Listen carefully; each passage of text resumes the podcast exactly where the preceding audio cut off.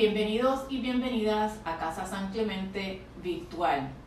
En colaboración con Nova Forma, damos comienzo al conversatorio Lo Sagrado y lo Santo, ejes desvanecidos de nuestra sociedad moderna, con el psicólogo hipnoterapeuta Jorge A. Torres y el doctor Evelio Llero Pérez. Muy buenos días amigos, amigas de San Clemente.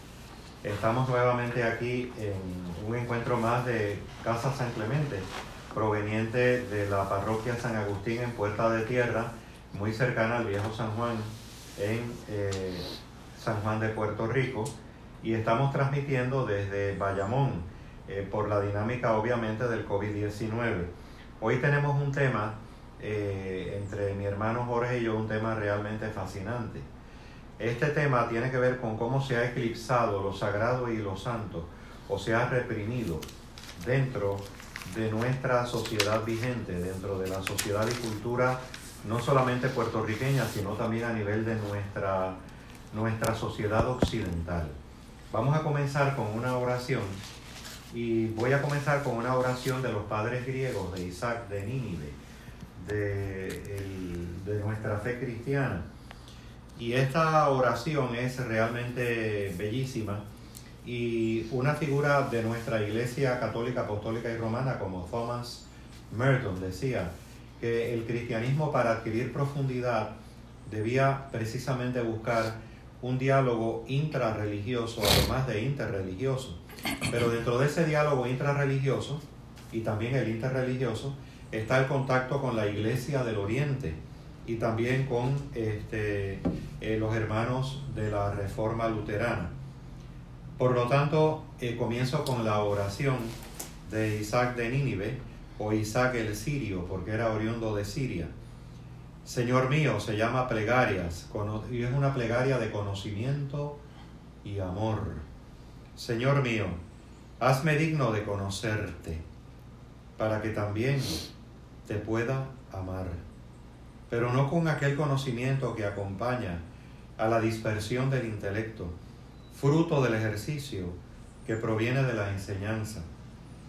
Al contrario, hazme digno de aquel conocimiento por el cual el intelecto, con solo mirarte, glorifique tu naturaleza en aquella visión que aleja del pensamiento las sensaciones de este mundo. Hazme digno de ser elevado por encima de la visión de la voluntad que engendra fantasías.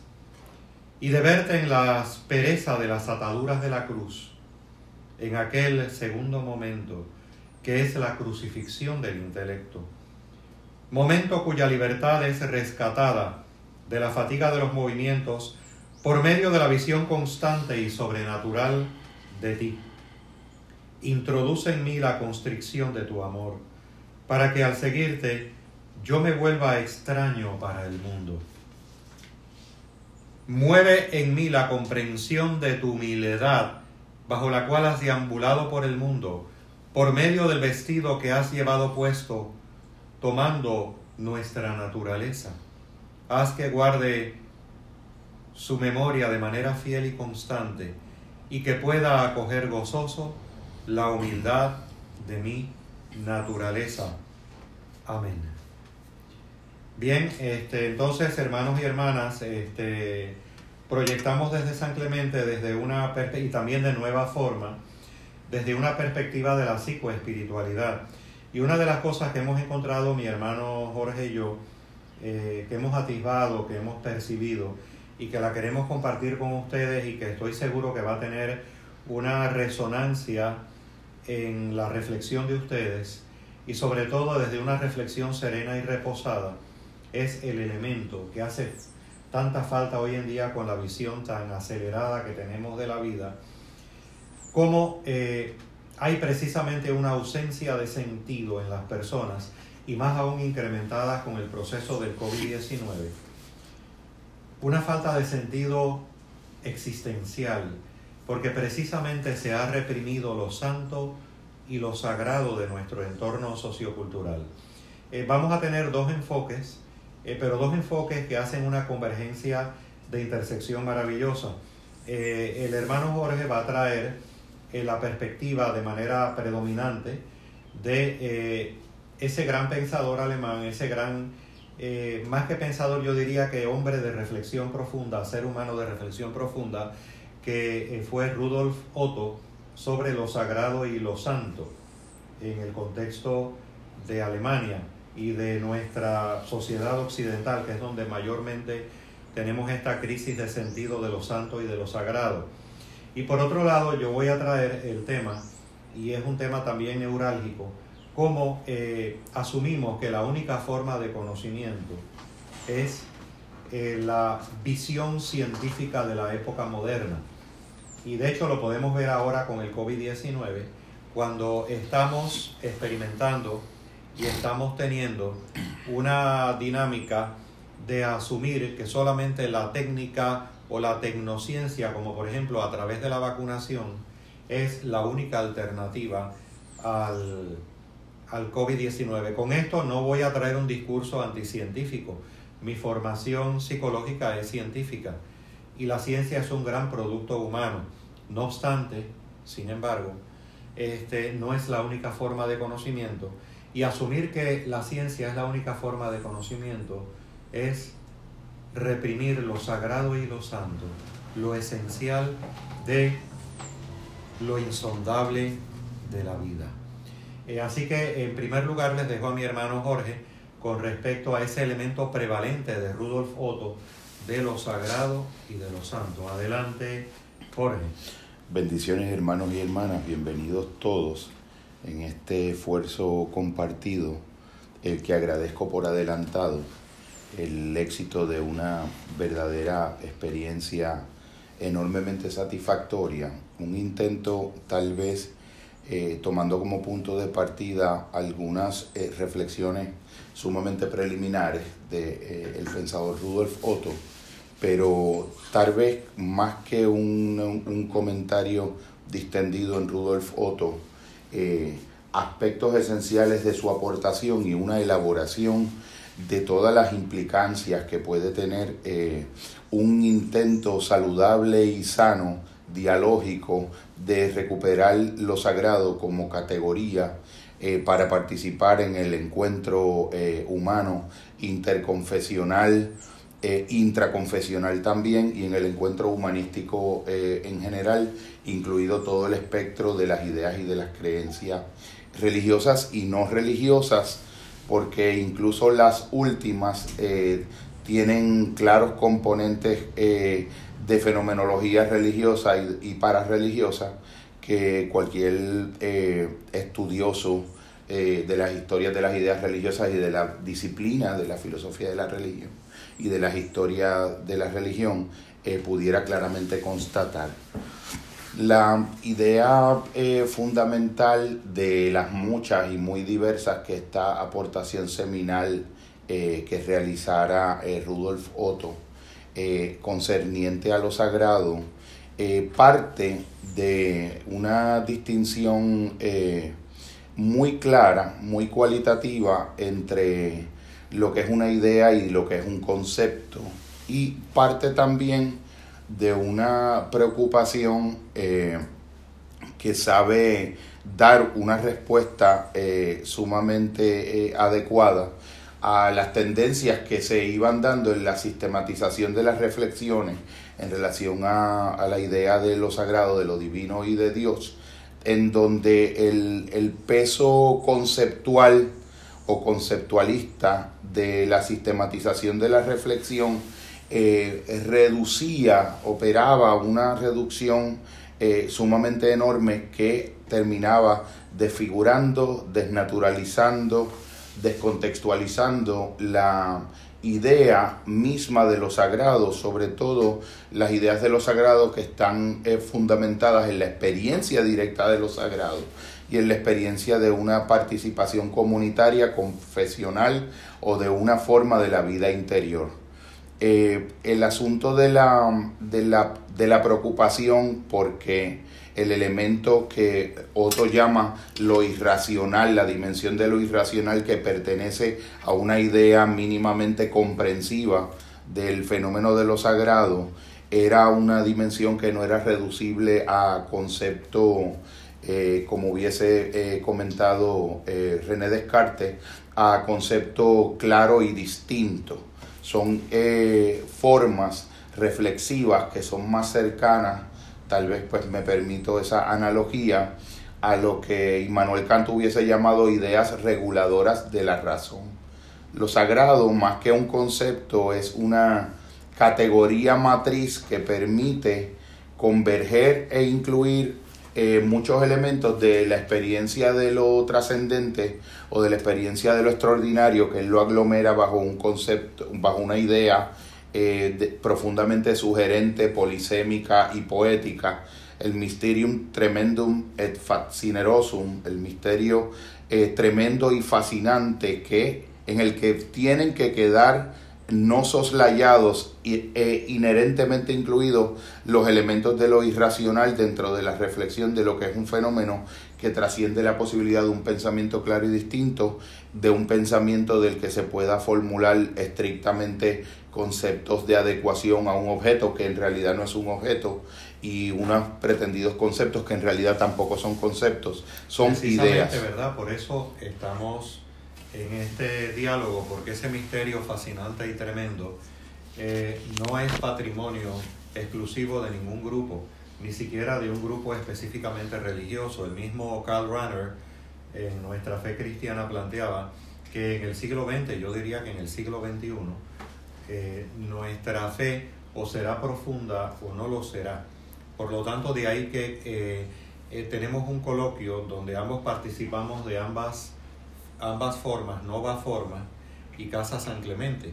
Casa San Clemente desde la perspectiva de nuestra Iglesia Católica y Nova Forma desde precisamente ese fundamento del misterio fascinante y tremendo que no pertenece única y exclusivamente al ámbito religioso. Definitivamente, eh, hiciste mención, Evelio, del teólogo alemán Karl Rahner, y uno de los planteamientos que acude a mi mente por asociación de Karl Rahner fue el planteamiento casi apodíctico y axiomático de que todos los enunciados teológicos son analógicos.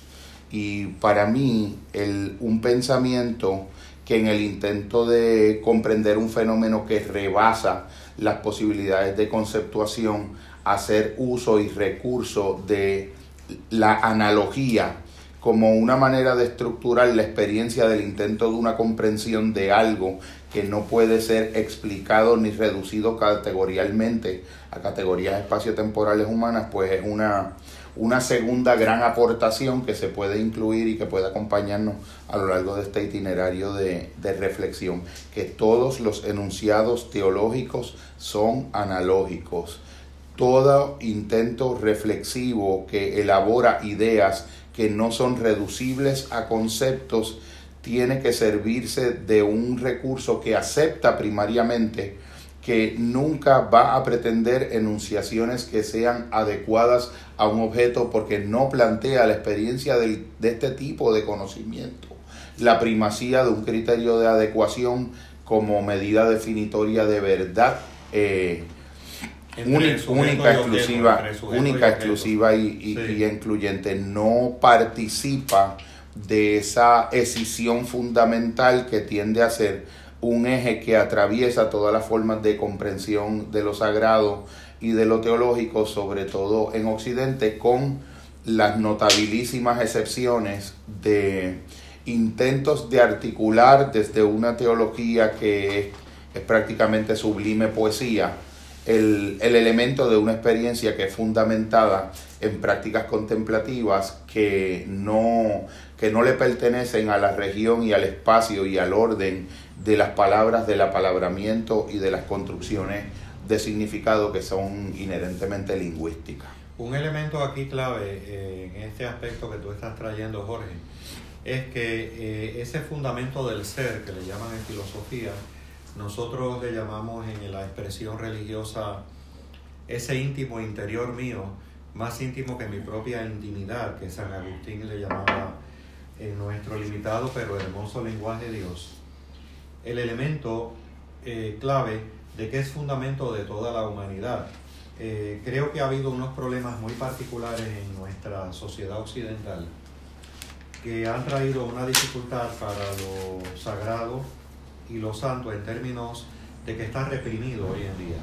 Eh, por ejemplo, mencionaste que esa frase bellísima eh, que está en la reflexión profunda de un Karl Runner, el elemento de que el lenguaje analógico es la característica esencial del lenguaje teológico, porque eh, ese lenguaje teológico eh, como revelación desde la perspectiva, por ejemplo, cristiana, que no pretende ser exclusiva, y mucho menos en un contexto de globalización, pero sí significativa y muy eh, prioritaria para nosotros los que intentamos ser cristianos.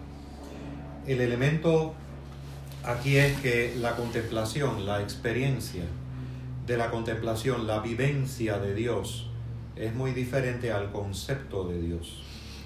Este, por lo tanto, una verdadera teología, por ejemplo, los hermanos en nuestra iglesia oriental, la iglesia del oriente, plantean la relevancia del silencio contemplativo como modo de vivir a Dios y no necesariamente tener un concepto de Dios o lo que se ha llamado en el devenir de nuestra Iglesia Católica, Apostólica y Romana una excesiva teología afirmativa. Este, y esto vamos a ver cómo se relaciona luego, posteriormente, con el elemento del emerger de una ciencia moderna. Precisamente con la llegada de los tiempos modernos, entiéndase a partir del Renacimiento hasta nuestros días, en la llamada época postmoderna, tenemos, eh, porque hay muchos debates con la época postmoderna, este, eh, postmodernidad más bien lo que plantea es después de la época moderna, ¿no? después del Renacimiento hacia acá. Eh, el momento presente. Pues entonces estamos vivenciando y estamos experimentando, por un lado, eh, que en el ámbito laico han habido unos planteamientos en el ámbito no religioso en Occidente, unos planteamientos muy válidos, donde precisamente han eh, atacado a una teología excesivamente afirmativa, excesivamente enunciativa de lo que es Dios, pero que pertenece más al ámbito del concepto que anclada en la propia experiencia. No pertenecen a esa tradición mayor de la fe cristiana, sino a esas tradiciones con T minúscula, que muchas veces se confunden con las tradiciones de T mayúscula. Eh, y en ese sentido entonces yo creo que ha faltado eh, en, la, en toda la modernidad y la iglesia no ha estado exenta de ser parte de la modernidad. Estoy hablando de nuestra iglesia católica, apostólica y romana, de un espíritu contemplativo que lo han tenido muchos de nuestros místicos, como un fray Juan de la Cruz, o anteriormente un Meister Eckhart en Alemania, o un fray Juan de la Cruz. Eh, donde, por ejemplo, el mismo Meister Eckhart, que fue eh, muchas veces comprendido inadecuadamente, decía, le ruego a Dios que me libere de Dios, pero no era que lo liberara de Dios, sino de toda idea conceptual de Dios para poder vivir a Dios, a esa realidad que en nuestro limitado pero hermoso lenguaje le llamamos Dios. Eh, este elemento se ha canalizado en Occidente a través de la escolástica de nuestra iglesia y concluye en el ámbito de los filósofos. Cuando los filósofos muchas veces han mostrado, y creo que esto es importante y significativo eh, que estemos receptivos en nuestra iglesia, cuando los filósofos han hecho una crítica a nuestra fe, quizás han hecho una crítica a partir de una fe superficial nuestra. Eh, porque ese fundamento del ser filosófico y esa experiencia de Dios son una y la misma cosa en términos de la vivencia. O como de alguna manera dijo una vez un poeta, el poeta más significativo del siglo XIX de Estados Unidos, Walt Whitman. Este, estos son las ideas y los pensamientos de todos los seres humanos. Y no hay nada más inherente al patrimonio de la humanidad que lo sagrado y lo santo este, en esa dirección. Así que adelante. Definitivo. Gracias hermano por las acotaciones y las clarificaciones pertinentes. El compañero Antonio de Melo un sacerdote jesuita eh, de la tradición del entrecruzamiento entre los modelos orientales eh, y metodológicos contemplativos, y los planteamientos de la, teología tradicional eh, definía la teología como el arte de contar historias acerca de lo sagrado y la mística como el arte de vivir desde el interior profundo el intento de encarnación de esas historias que son contadas acerca de lo sagrado. El componente narrativo, metafórico y literario que acompaña la elaboración de todo un conjunto de, saberes. Por ejemplo, eso que tú dices, para que tú continúes, me vienen a mente las parábolas de Jesús. Tienen un elemento narrativo inherente a una sociedad agrícola, pero que contienen verdades eternas, que pertenecen a esa tradición perenne de una espiritualidad que fue premoderna. Porque el problema con la modernidad, entiéndase del renacimiento para acá, pero sobre todo a partir de la conquista y colonización de América y todo el proceso que trae de la revolución industrial, tiene grandes luminosidades, pero aún la luna más hermosa tiene un lado oscuro. Y el lado oscuro es precisamente la represión de lo espiritual en nuestra sociedad occidental.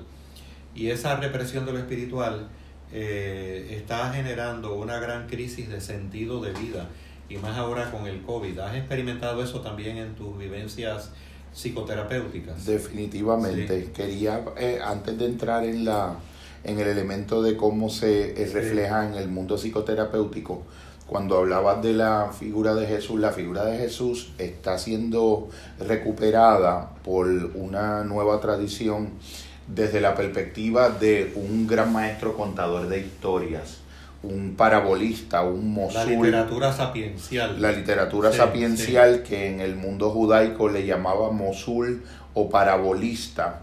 Y hay estudiosos que están integrando los estudios de mitología comparada para poder extraer, como por ejemplo las investigaciones de Christopher Booker sobre los siete argumentos fundamentales de toda narratología universal y estudios que comparan la manera en que Jesús pudo articular de modo sapiencial inmejorable todos los grandes temas que son estructurales de todas las narrativas que intentan referir verdades sobre lo humano que no pueden ser codificadas de un modo más eh, sintético, prístino y absoluto que en la modalidad de una historia sapiencial. Está el elemento también que quería mencionar que eh, ya Joseph Campbell eh, puntualizaba que un rasgo invariante que él veía en todos los momentos donde él compareció a encuentros mundiales de las religiones, los representantes de las facciones más filosóficas y más teológicas de cada denominación nunca podían tener un auténtico encuentro entre sí, pero los practicantes contemplativos de cada grupo confesional era como si hablaran un lenguaje que nacía de las raíces mismas del silencio y de la soledad contemplativa, de un orden muy previo al orden de las palabras, pero que podía encontrar una elaboración posterior a la experiencia en las palabras, y era casi una comunidad de significados completamente este, fluyentes. Ese aspecto que tú traes lo encuentro fascinante, sobre todo para el diálogo interreligioso que ha fomentado tanto el actual Papa Francisco, ese diálogo interreligioso que es tan significativo y tan importante. Por ejemplo, me encuentro en el pasado de mi vida, hace como cinco años, leyendo que lo tengo en casa, se llama Jesús el Buen Corazón y es nada más y nada menos que del Dalai Lama. Entonces, eh, cuando empiezo a leer al Dalai Lama me doy cuenta de que estoy profundizando en mi propia fe cristiana inherente a mi contexto sociocultural de una manera exquisita como nunca antes por alguien como el Dalai Lama, eh, que es un practicante del silencio y de la meditación. En otras palabras, que eh, como ha señalado el profesor Miguel Badía de la Universidad de Puerto Rico en una lectura fascinante recientemente que estuvimos compartiendo virtualmente, como estamos haciendo con San Clemente y Nueva Forma, el elemento de el diálogo interreligioso, la clave no está meramente en una tolerancia, sino también en trascender esa tolerancia, eh, ir más allá de esa tolerancia y este, comprender que hay un punto de encuentro que es fruto de la experiencia de una receptividad de nuestro propio corazón para eh, corazón en sentido metafórico, analógico y simbólico. No me refiero al corazón físico, biológico.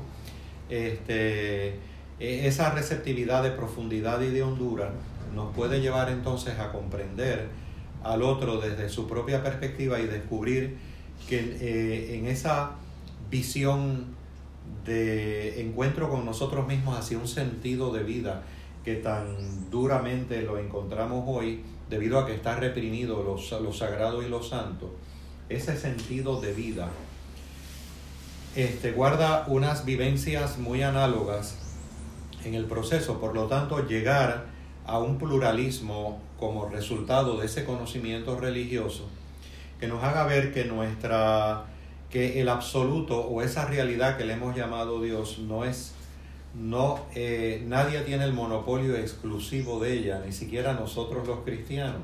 En un mundo de globalización llevar la fe desde esta humildad porque lo universal del cristianismo no es sinónimo de exclusividad monopólica de Dios, sino ver la revelación de Dios en una figura particular llamada Jesús, sin obviar que el absoluto en su absoluta libertad, valga la redundancia, puede manifestarse de otras formas diferentes.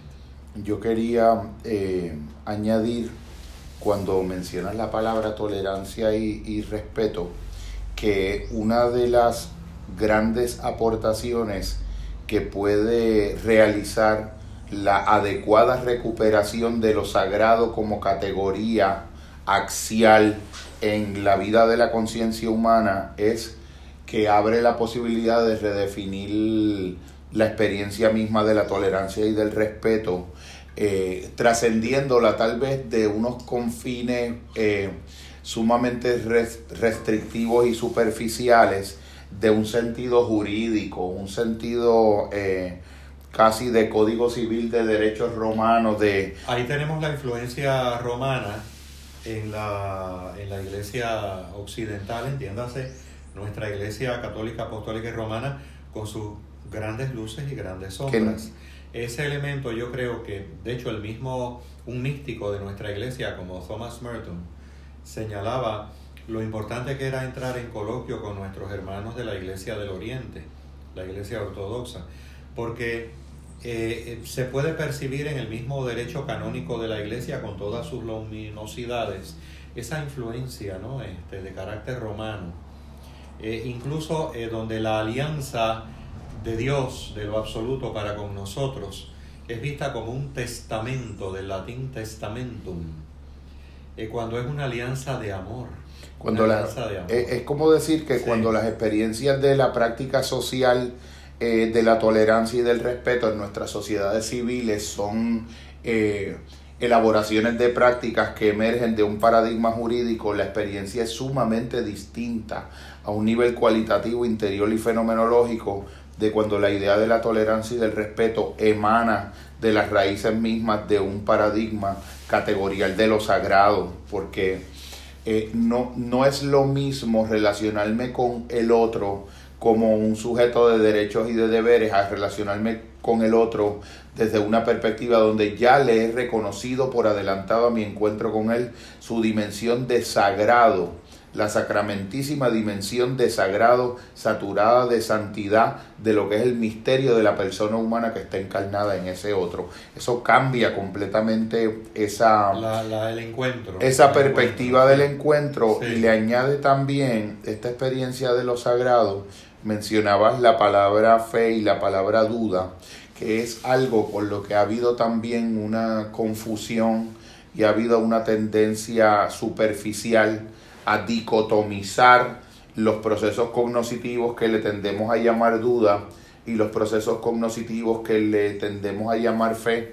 Y cometemos un error de falacia en esa comparación cuando muchas veces eh, comparamos la mejor manifestación de un proceso sistemático de duda entrenada con la peor eh, manifestación más provinciana de una fe de credulidad o comparamos una fe completamente madura con una duda eh, crédula casi de posicionamiento oposicionista. Es decir, la experiencia de lo sagrado a un nivel psicológico profundo permite derivar una comprensión mucho más minuciosa, mucho más ricamente refractada, mucho más de espectro, que permite reconocer gradaciones cualitativas y fenomenológicas claramente diferenciables en diferentes niveles y grados de madurez en la propia experiencia del pensamiento que duda, en la propia experiencia del pensamiento que cree.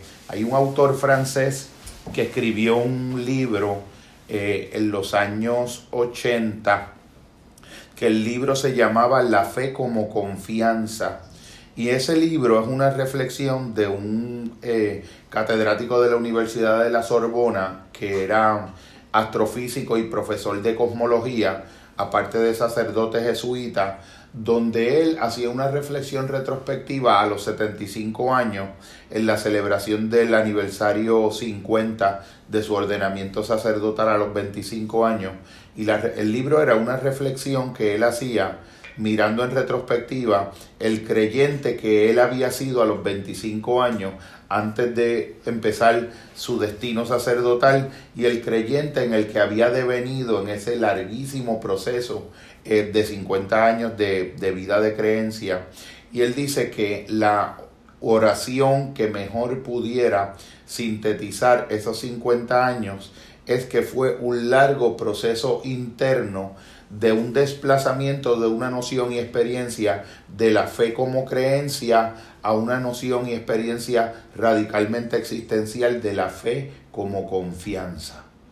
Ese, eh, eh, es y, algo... y al hablar de la fe como confianza, entonces estaríamos hablando de una vivencia que nuestros hermanos ortodoxos le han llamado, del cristianismo ortodoxo, le han llamado la verdadera gnosis o conocimiento cristiano que no se trata de una gnosis eh, como el gnosticismo inicial que eh, critica a la iglesia con, con, unos elementos muy interesantes y muy sugerentes, y es la gnosis como resultado de esa transformación vivencial del corazón de piedra a un corazón de carne, propiciado en ese encuentro entre lo divino y lo humano, en, ese, en esa dinámica maravillosa entre lo divino y y lo humano. Pienso también, fíjate, que para, que tú sigas también profundizando en tu punto, que en, el punto este esencial, que es un punto de partida, Rudolf Otto, pero no es el punto de llegada.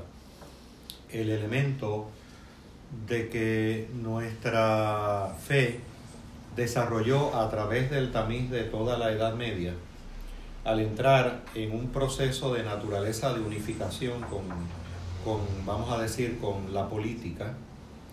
Eh, hay luces y sombras en nuestra iglesia y la tenemos que mencionar, porque si no vamos a perder credibilidad en el siglo XXI eh, por falta de autenticidad. Eh, se desarrolló una teología afirmativa donde muchas veces esa teología afirmativa no estaba anclada en esa tradición prístina de nuestra fe que está anclada en una experiencia de revelación sino más bien en unos enunciados de carácter conceptual conforme a las, a las características o a las necesidades de un determinado espacio-tiempo. De hecho, esa es la crítica de reacción de la llegada de la época moderna, muchas veces un Dios ya definido, un Dios ya encapsulado, eh, un Dios ya categorizado, eh, o como diría el sacerdote jesuita Carlos Vallés, eh, un Dios que no dejamos ser Dios, sino que es una proyección de nuestras propias eh, limitadas y particulares reflexiones muy humanas sobre Dios y que por lo tanto son pequeñas tradiciones, como diría el padre Damián de San Clemente, que se confunden con la tradición minúscula de la iglesia con la tradición con T mayúscula. Eh, entonces, en ese sentido, hay una reacción ya en Estamos hablando del siglo XV, eh, con mucha fuerza visible, de por otro lado el emerger de la visión científica del mundo. Pero esa visión científica del mundo es una reacción a una idea de una concepción ya establecida que era el teocentrismo. una visión de Dios particular que tenía muchos elementos y tiene muchos elementos positivos, pero también hay un cuestionamiento en Occidente. Pero ¿qué pasa? El problema de la visión científica del mundo que eh, nubla la noción de lo sagrado es que se asume como la única visión, y aquí voy a tocar un punto neurálgico en el proceso moderno, porque aún en la posmodernidad seguimos creyendo, y más con el COVID-19, la vivencia del COVID-19 tan intensamente dura y dolorosa, que la solución está única y exclusivamente en el ámbito científico. Y no estoy planteando un discurso exclusivamente anticientífico, muy lejos de ello, porque mi formación es científica, eh, bachillerato, maestría y doctorado en psicología. Eh, pero el elemento de la noción de ciencia que tenemos en la modernidad es una noción que obviamente es una respuesta lógica a una visión, eh, vamos a decir, muy petrificada de lo que es Dios en el teocentrismo del devenir de nuestra iglesia. Pero a la misma vez esa visión se petrifica asumiendo que es la única forma de conocimiento de la realidad. En relación con ese punto de partida de Rudolf Otto y con eh, ese que no es un punto de llegada, pero como tú bien dijiste al principio, y desde la perspectiva de nueva forma con la cual tengo el orgullo de compartir y pertenecer también. El diálogo con el mundo es importante eh, hay una frase bellísima de José Martí que decía, eh, más que una frase es una lectura poética porque es de los versos sencillos. Eh, duermo en mi cama de roca mi sueño dulce y profundo. Rosa una vez a mi boca y crece en mi cuerpo el mundo. O sea, es, o, la frase cristiana de estar en el mundo sin ser del mundo. por lo tanto, porque hay algo en el mundo que es de Dios, hay algo que no es de Dios, pero hay algo que es de Dios. La comunión con el mundo es sumamente importante. Y voy ahora directamente a la pregunta. Esta dinámica a partir de tu punto de partida de Rudolf Otto, de la ciencia autoproclamarse en la modernidad como la única forma de conocimiento y que no hay otra forma de conocimiento, este, como por ejemplo en la experiencia contemplativa cristiana o en la experiencia de la meditación budista. Eh, ¿Pudieras abundar un poquito sobre eso desde tu perspectiva? Claro que sí. Eh, quería hacer una observación también en, la, en el pasado simposio que aludiste de hace algunos días, la doctora Leida Carolina Gelpi, eh, gran y querida amiga, a quien felicito enormemente por este esfuerzo encomiable que, que realizó, fue un verdadero banquete. Eh, al final de la, del ciclo de las conferencias se mencionaba la posibilidad de abrir eh, un fértil entrecruzamiento transdisciplinario, genuina y adecuadamente transdisciplinario, para poder abordar el fenómeno de lo religioso y de lo sagrado. a, mí me, a mí me parece que es esencial eh, en varios sentidos pertinente a la pregunta que estás haciendo, porque de alguna manera eh, el proceso de la ciencia, haber devenido en cientificismo, introdujo en el quehacer de la ciencia un componente eh, ideológico y de imaginario cultural que le restó mucha nobleza a lo mejor de las iniciativas de la indagación científica, convirtiendo la ciencia en una verdadera y pura tecnocracia en la cual imperaba una especie de ortodoxia de imperialismo metodológico y una ortodoxia de imperialismo epistemológico. Eh, yo pienso en el filósofo eh, Wittgenstein, cuando en un momento dado, y me parece que es, muy eh, heurísticamente útil, el planteamiento que él hacía de que la función fundamental de la filosofía no consistía en aumentar el acervo de los contenidos de conocimiento no era la función principal establecer enunciaciones, sino operar como uno de los eh, ámbitos y de las dimensiones en las que el ser humano con esos procedimientos puede lograr los mejores estados de esclarecimiento de los enunciados, las ah, mejores delimitaciones. Ahí estamos viendo en la, en la filosofía una reminiscencia eh, muy sugerente que es la filosofía como elemento transformador, amor a la sabiduría. Amor a la sabiduría. Tiene un elemento de, de, de terapia, tiene un elemento de, de, búsqueda de la transformación estructural del sujeto.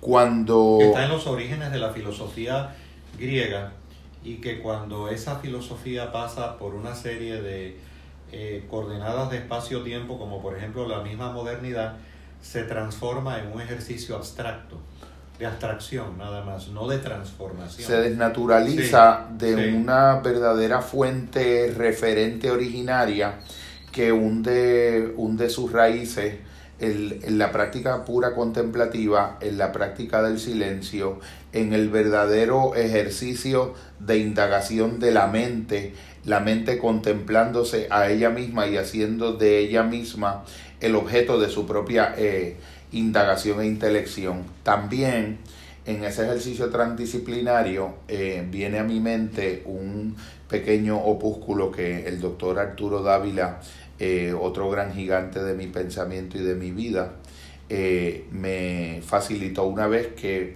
se llamaba Orar después de Freud y al tú utilizar ahorita la palabra eh, proyección en todo el conjunto de esas eh, ideaciones que nosotros elaboramos proyectivamente, en, que sostienen la idea y nuestra construcción de Dios, ya mucho antes de Freud, eh, el, el, maestro Meister Eckhart un gran contemplativo en nuestra iglesia. Un gran contemplativo de la tradición eh, prescribía y le pedía a Dios en su vida interior que lo liberase de Dios. Es decir, reconocía que de algún modo aún la más exacta o aproximativa de sus representaciones ideacionales de lo sagrado en sí mismo era sencillamente una tentativa fallida de la que iba a tener que al final desprenderse para poder tener la experiencia directa que es solamente silencio y solamente contemplación. En ese sentido, eh, la psicología adecuadamente utilizada también puede proveer en ese eh, encuentro fraterno de las disciplinas eh, recursos para, la, para diferenciaciones sutiles al interior de los procesos psicodinámicos que lograrían y alcanzarían elevar el nivel en el que un creyente pudiera hacerlo y el nivel en el que un agnóstico pudiera hacerlo también y habría un elemento cualitativo que los uniría como en un eje de encuentro. En otras palabras, que hemos tenido eh, en el devenir de nuestra sociedad occidental, hemos tenido por un lado eh, una eh, hermosa iglesia, pero que a la misma vez en el lado de sus sombras en una teología excesivamente afirmativa. No le estoy restando valor a la teología afirmativa, pero una teología excesivamente afirmativa da una noción de Dios que este, puede alejarse de esa vivencia de Dios. Por lo tanto, esa teología es la que ha atacado en no pocas ocasiones el ámbito del desarrollo de un proceso laico en la modernidad. Pero ¿qué pasa? Entonces, como fue una reacción, se han petrificado también unas ideas en el mundo eh, científico eh, que devienen cientificismo, como tú dijiste, que es una exageración. Cientificismo es asumir que podemos explicar la realidad científicamente. O sea, del teocentrismo de la Edad Media pasamos a un antropocentrismo sobredimensionado, donde ahora el ser humano es eh, la última medida, la última explicación de todo y no hay margen para lo otro. Eh, lo otro como lo divino, como lo sagrado y lo santo. En ese sentido, en, esa, en ese dilema eh, hemos estado y eso de alguna manera ha contribuido a reprimir lo sagrado y lo santo. los místicos en nuestra iglesia, los contemplativos, muchas veces tan inadecuadamente en su espacio-tiempo, comprendidos incluso por nuestra propia iglesia como institución, como un Fray Juan de la Cruz o una Santa Teresa de Ávila. Precisamente han traído la búsqueda de la vivencia de ese sabor de Dios, un Meister Eckhart en el contexto alemán, u otros grandes místicos, ¿no? Cuando un Francisco de Asís habla del hermano Sol y la hermana Luna, este, hay, una, hay un nivel de experienciación donde la luna y el sol pueden ser hermanos que sería inconcebible para una mentalidad anclada o en una teología demasiado afirmativa o en un cientificismo demasiado científico, valga la redundancia. definitivamente, cuando mencionas la palabra teología afirmativa, acude a mi mente eh, la posibilidad de sugerir que una teoría afirmativa que se pretenda a sí misma enunciadora de enunciados positivos, filosóficamente positivos en el sentido filosófico de la palabra positivo, positivos y objetivos, es una pseudoteología, porque carece, se pretendería estar en el terreno de los enunciados que pueden ser falsados. Esto es un tecnicismo, pero es importante. es sugerente. De hecho, la noción de teólogo en la Iglesia Oriental, que tiene una conservación, eh, vamos a decir que debemos aprender mucho de nuestros hermanos ahora que el Papa Francisco exhorta ese diálogo interreligioso. Eh, el elemento del esicasmo, que es la, la contemplación, la oración del corazón o la oración de Jesús, que tienen nuestros hermanos ortodoxos, donde hay una búsqueda a través del nombre de Jesús, Señor Jesús, Hijo de Dios, ten compasión de mí. Eh, ese elemento, ese, esa búsqueda de silencio, para ellos un teólogo no es alguien que tenga una constitución como percibimos nosotros de bachillerato, maestría y doctorado en los sistemas formales de una escuela de psicología, sino que un teólogo es aquel que tiene la vivencia de Dios. La vivencia de Dios como resultado del silencio, porque es alguien que precisamente vive el logos, el verbo de Dios. A mí se me, se me, ocurre, se me ocurre en el momento proponer a nivel de sugerencia eh, la necesidad de elaborar o explorar eh, lo que sería el análogo de en el terreno de los enunciados que se pretenden científicos, el análogo de los criterios de falsación que estableció Karl Popper para poder hacer la diferenciación entre lo que es ciencia y lo que es pseudociencia, cuáles pudieran ser eh, analógicamente criterios de falsación adecuados que no sean popperianos para aquellos enunciados que no se pretenden positivamente objetivos. Y por ejemplo, viene a mi mente hace muchos años un gran amigo a quien le regalé un, un libro, un álbum fotográfico antropológico eh, en relación a, a, las religiones afrocaribeñas, donde eh, le escribí en la dedicatoria que lo felicitaba por la decisión que estaba tomando en ese momento de iniciarse en recorrer un camino eh, que era completamente heterodoxo para su grupo de referencia. Y entonces lo que le decía yo en la dedicatoria era que al él eh, decidir adentrarse en el sendero de lo sagrado, estaba eligiendo con ello adentrarse en un espacio donde la verdad siempre iba a depender más de la autenticidad de quien busca que de la objetividad de lo buscado. Muy interesante este, esa búsqueda del inquieto corazón también que tiene Parangón en San Agustín. Eh, nos hiciste con inquieto corazón, ¿no? Esa gnosis cristiana en la iglesia oriental que implica la pureza de corazón. Definitivamente. Cuando estamos hablando de la del el, introducimos eh, criterios como el de la autenticidad para como como medida cualitativa de verdad de una experiencia que está siendo vivenciada en integridad, ya nos estamos desplazando a terrenos muy colindantes con Soren Kierkegaard, con la tradición magistral inaugurada eh, por él en la filosofía contemporánea y en el pensamiento que reflexiona sobre lo sagrado y sobre lo sagrado cristiano eh, en específico. Precisamente tocando este tema de una figura tan significativa como Soren Kierkegaard, donde él planteaba, y lo estuve aprendiendo precisamente en la, en la charla que hubo de la Universidad de Puerto Rico en Bayamón recientemente, él habla de un paso eh, básicamente de eh, el ámbito ético, del ámbito estético, el arte, eh, consideró Soren Kierkegaard que es precisamente ese punto donde puede haber una como el séptimo arte, un buen séptimo arte como el cine, puede haber una eh, magnífica expresión de integración experiencial y vivencial plasmada en símbolos, plasmada en alegorías, plasmada en analogías. Eh, esa dimensión de Soren Kierkegaard, de pasar de lo estético a lo ético, lo ético como la consideración del otro como una alteridad pero a la vez extensión de mi yo del cual puedo aprender, y luego pasar a la dimensión profundamente religiosa, en el sentido de religare, que significa en latín volver a unirnos a las fuentes de la vida en mayúscula. Así, en ese sentido amplio, intra e interreligioso. Eh, puede parecer esto muy osado, pero el eh, los mejores dos amigos de, de nuestro actual Papa Francisco, uno es musulmán y el otro es judío.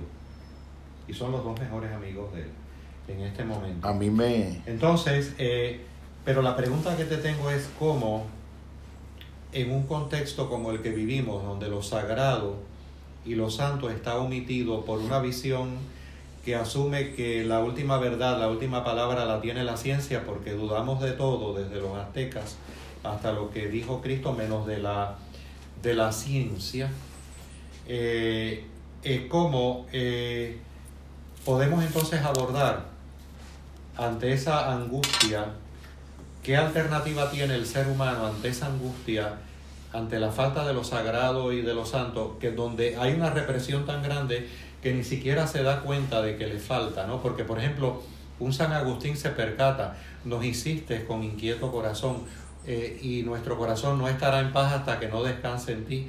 O un San Agustín se percata cuando dice, tarde te amé, oh belleza eh, inmarcesible. Pero eh, en un contexto donde tenemos una visión horizontal de la vida, una visión chata, como diría el, el sociólogo Max Weber, la visión chata del mundo es donde, eh, dicha puertorriqueñamente, es el, el, muerto al hoyo y el vivo al pollo. Esa es la visión de, del eclipse de lo sagrado, o sea, el muerto al hoyo y el vivo al pollo. Y lo importante es eh, lo que podamos resolver y nada trascendente.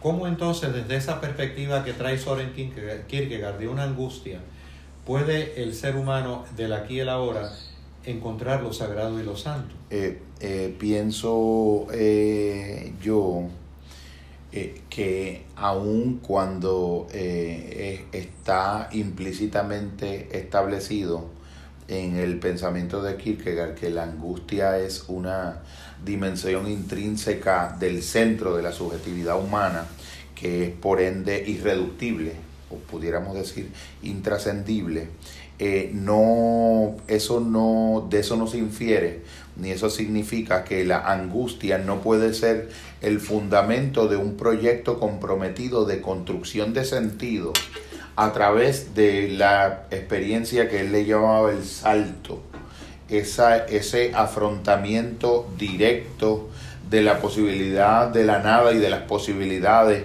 que afronta el vértigo que tiene que asumir libremente una decisión para la que no tiene asidero en ningún elemento de la razón, en ningún elemento experiencial y es, eh, es algo eh, hasta más radical que una apuesta pascaliana y como que viene en esa misma línea. Y de hecho, eh, Kierkegaard vive una época en que el cientificismo, la visión positivista del mundo estaba eh, haciendo de las suyas, ¿no? De que no hay real, más realidad que la comprobable por los sentidos, el sujeto que puede observar y ya. O sea, esa noción, vamos a decir, de, de el apóstol Tomás, ver para creer es como un elemento de que lo verdaderamente esencial último en el fondo es lo existencial y lo existencial es lo irreductiblemente singular de la manifestación de una conciencia que jamás puede ser reducida a categorías, sino que las categorías conceptuales tienen que servirle y se subordinan a esa individualidad que se posiciona libremente aún ante sus propias determinaciones con la posibilidad de saltar abrir posibilidades de una vida auténtica nueva, como puede ser la vida del intento de la recuperación de lo, de lo sagrado. Yo, por ejemplo... Pero, por ejemplo, precisamente una frase como la de Sócrates, tomemos. La famosa frase de Sócrates, que ya estaba en el oráculo de Delfos en la antigüedad griega, conócete a ti mismo. en la modernidad se ha traducido como un sujeto que se representa a sí mismo y se torna objeto de sí mismo y entra en el círculo vicioso de no trascender ese círculo.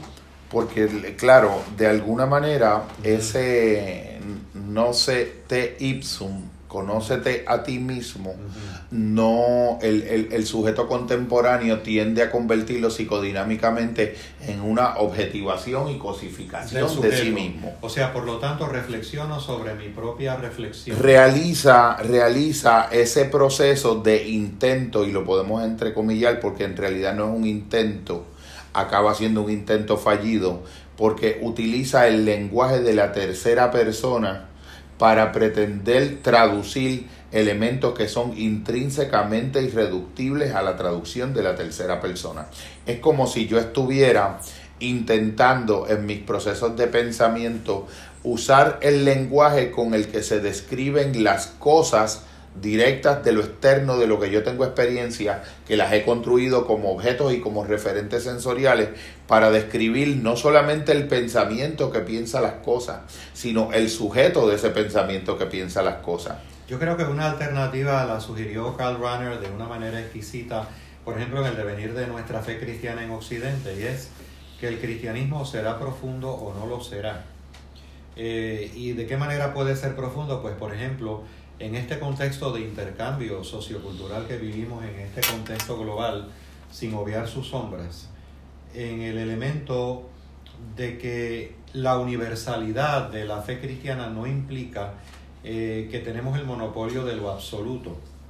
Puede ser profundo como, de, como decir, eh, regresa, retomando el potencial que provee lo poético. Puede, ser, puede regresar a ser profundo regresando a ser poético. Puede volver a ser profundo y recuperar su profundidad inherente regresando a ser narrativo regresando a ser simbólico, regresando a ser vivencial, regresando a ser caritativo, el amor como una como el, el, conocimiento de uno mismo como una experiencia que se completa en la experiencia del otro. Yo, el amor ahí está la clave en términos de la expresión cristiana. El amor, el último referente, Dios es amor en el Evangelio de Juan. Cuando por ejemplo, cuando por ejemplo eh, Joseph Campbell eh, menciona que va por primera vez a, tener un encuentro con sacerdotes chinto, practicantes del chintoísmo en Japón, y él le, le pregunta que dónde está su teología, y ellos le contestan, nosotros no tenemos teología, nosotros bailamos. Nuestra teología es que nosotros bailamos nuestro pensamiento, nuestro movimiento corporal auténtico es la expresión de nuestra teología. Es como decir, la teología también puede ser una experiencia del sonido y de organización humana del sonido a través de la música. Nuestra teología puede ser la dimensión de lo poético. Nuestra teología puede ser una recuperación de la antropología de lo imaginario, como lo plantea eh, Gilbert Durán, y en ese sentido de una antropología de lo imaginario, yo entiendo que uno de los elementos que, que yo eh, me, me, apasiona proponer para la recuperación de lo sagrado es el elemento de recuperar la metáfora del eje, como puede ser la experiencia eh, eh, imaginar de una cruz un eje en la cual uno de los ejes es un elemento de desplazamiento horizontal, y otro de los ejes es verticales. Esto hunde sus raíces hasta en pensamientos chamánicos. Hay mucha resonancia también donde se planteaba en el chamanismo que el ser humano aprende su horizontalidad de los animales y su verticalidad de los árboles. Yo, yo establecí aquí una, una pequeña anotación sugerente que eh, para mí eh, facilita mi proceso de apalabrar el pensamiento de estas sutilezas que son irreductibles a, conceptos claros y distintos. Sí, a esa, a esa dimensión tan limitada en la cual vivimos, donde nuestra, nuestra representación externa de las cosas tienen que estar adecuadas a esa cosa externa, a esa cosa externa este, esa dinámica sujeto-objeto, ¿no? Eh, en ese sentido, eh, pudiéramos decir que hay un elemento de búsqueda muy grande, el propio anhelo también, ante esta falta de sentido que vivimos. Mira, por ejemplo, algo eh, que... Puede suscitar, puede suscitar la búsqueda, el propio anhelo, ¿no? Fray Juan de la Cruz dice, qué bien sé yo de la fuente que mana y corre aunque es de noche. O sea, hay una fuente que mana y corre aunque es de noche, pero está expresado en una poética que nuestro Puerto Rico, eh, Luce López Varal ha sabido desplegar de una manera exquisita. La gran este, eh, doctora Luce López Varal, el sentido de cómo el Fray Juan de la Cruz puede atisbar un anhelo, un anhelo que no es saciado eh, y lo sabe hasta que no llegue a la fuente, aunque es de noche.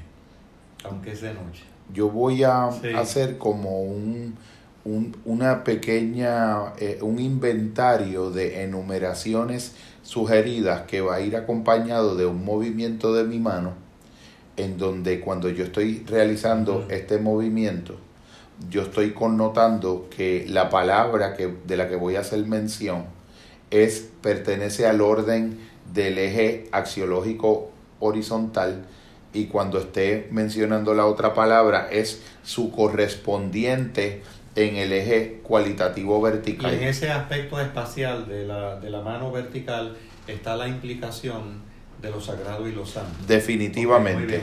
Eh, cuando, haga, cuando haga este movimiento, que es de la horizontalidad, pudiéramos eh, sinonimizarlo o por lo menos analogarlo con el terreno de lo profano y en el eje axial vertical en el terreno de lo sagrado. Muy bien. Esto en el plano del individuo. Eh, comienzo este disfrute de ejercicio kinético, ideográfico, espiritual y poético. En el plano del individuo, cuando se manifiesta el tiempo, la eternidad la cantidad, la cualidad, la entropía, la evolución, la física, la metafísica, los datos, los valores o apreciaciones, la información o dataísmo, la transformación.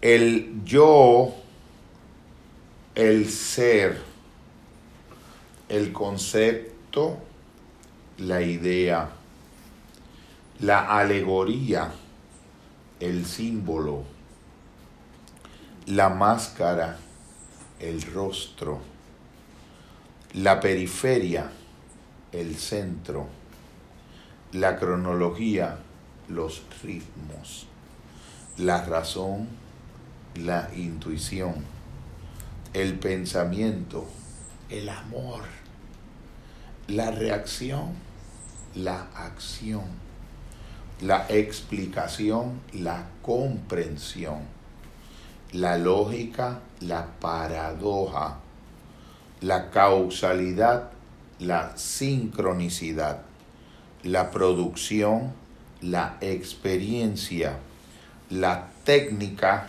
la imaginación, la ciencia la inspiración, la fisiología, el alma, el discurso, la nada y el silencio, el algoritmo, el significado, la energía, la luminosidad, la inversión, el sacrificio, el recuerdo, la narración, los precios, los valores, los eventos, los contextos, los entes, los sistemas, las particularidades, los campos, las realidades, las visiones o lo visionario, las cosas, las artesanías, el trabajo, el sacerdocio,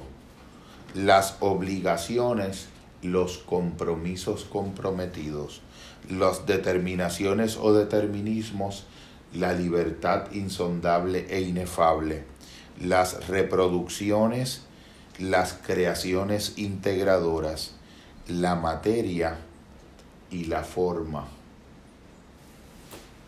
Muy sugerente este planteamiento eh, y una pregunta después de este planteamiento. ¿Por qué en Occidente hemos, hemos separado apariencia y esencia? ¿Por qué hemos separado? Eso, eso me lleva a una reflexión sobre mi propia juventud. Divino tesoro que te vas para no volver. Cuando quiero llorar no lloro y lloro ahora que la veo que se perdió sin querer. Eh, cuando eh, yo era joven, eh, estudiante de filosofía en la Universidad de Puerto Rico, ya a los 16 años allí, había, yo desarrollé una, una tendencia a dicotomizar en mi sentimiento la esencia de las cosas y la apariencia de las cosas, eh, entendiendo con ello que el verdadero valor de las cosas no era la forma en que aparecían ante el otro o ante la mirada sesgada de mí mismo que quería que aparecieran de una manera o de otra. Con el paso del tiempo, eh, la maduración, pudiéramos decirlo así, me está permitiendo una recuperación eh, integrativa. integrativa de la noción de la apariencia, porque en lugar de como pensaba yo en mi pensamiento de juventud, que la apariencia es algo que de algún modo encubre la esencia de algo, la apariencia también puede tener una función muy sublime de poder visibilizar en la mayor medida posible eh, la experiencia esencial de algo. El profesor catedrático Francisco José Ramos, un profesor venerable de la Universidad de Puerto Rico de Filosofía, eh, nos decía en, uno, en un curso semestral que hace algunos años impartió y que tuve el honor de participar, que estaba la doctora Aleida Gelpi también, nos decía que Suetonio había eh, realizado una contribución al el historiador. El, el, el, escritor romano había eh, e, e, historiador había desarrollado una distinción eh, importante que la filosofía debía recabar en ella sobre lo que es el simular y el disimular.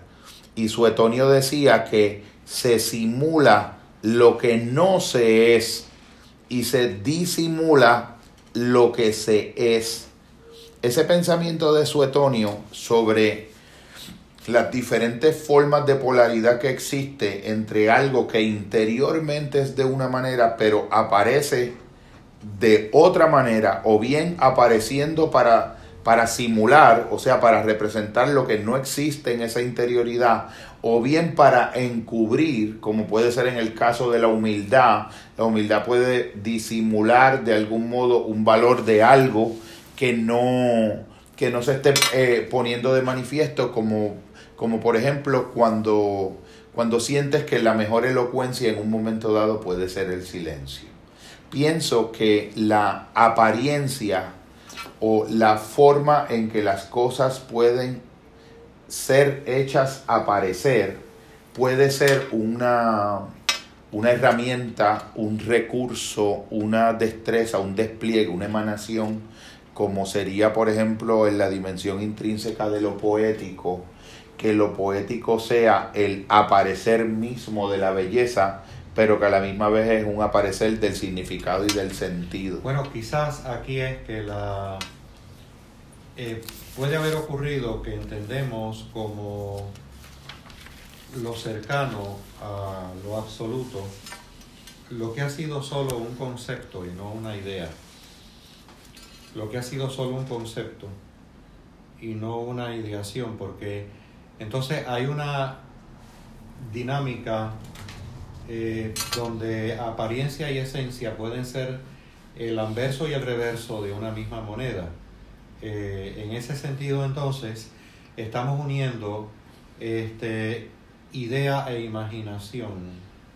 Forma y eh, contenido, materia y forma. Materia y forma eh, para la posibilidad entonces de atisbar otras formas de conocimiento que en nuestra sociedad occidental ha estado escindida, porque por ejemplo en la misma idea de Tomás de Aquino, con todo su gran valor, Santo Tomás de Aquino, eh, el príncipe de los teólogos en nuestra iglesia, en un momento dado hay una narrativa que la reproduce Anthony de Melo, que un día en el canto del pájaro, un día él estaba después de la misa sentado y entonces después de haber escrito, escrito toda su suma teológica, y lo encontraron muy silencioso. Y entonces le dijeron, este, ¿qué te sucede? Dice, que siento que todo lo que he escrito no es más que paja al lado de este silencio que estoy vivenciando y que estoy experimentando. Pero entonces en, esa misma, en ese mismo devenir de la suma teológica, el concepto, la posibilidad del de, el hábito del entendimiento, como vimos en la conferencia hace unos días atrás de la Universidad este, eh, de Bayamón, de Puerto Rico en Bayamón, vimos que esa idea de forjar un concepto eh, está escindida o está separada, supuestamente para la lectura de Tomás de Aquino de Aristóteles, está separada de la aprehensión con H de las formas tangibles.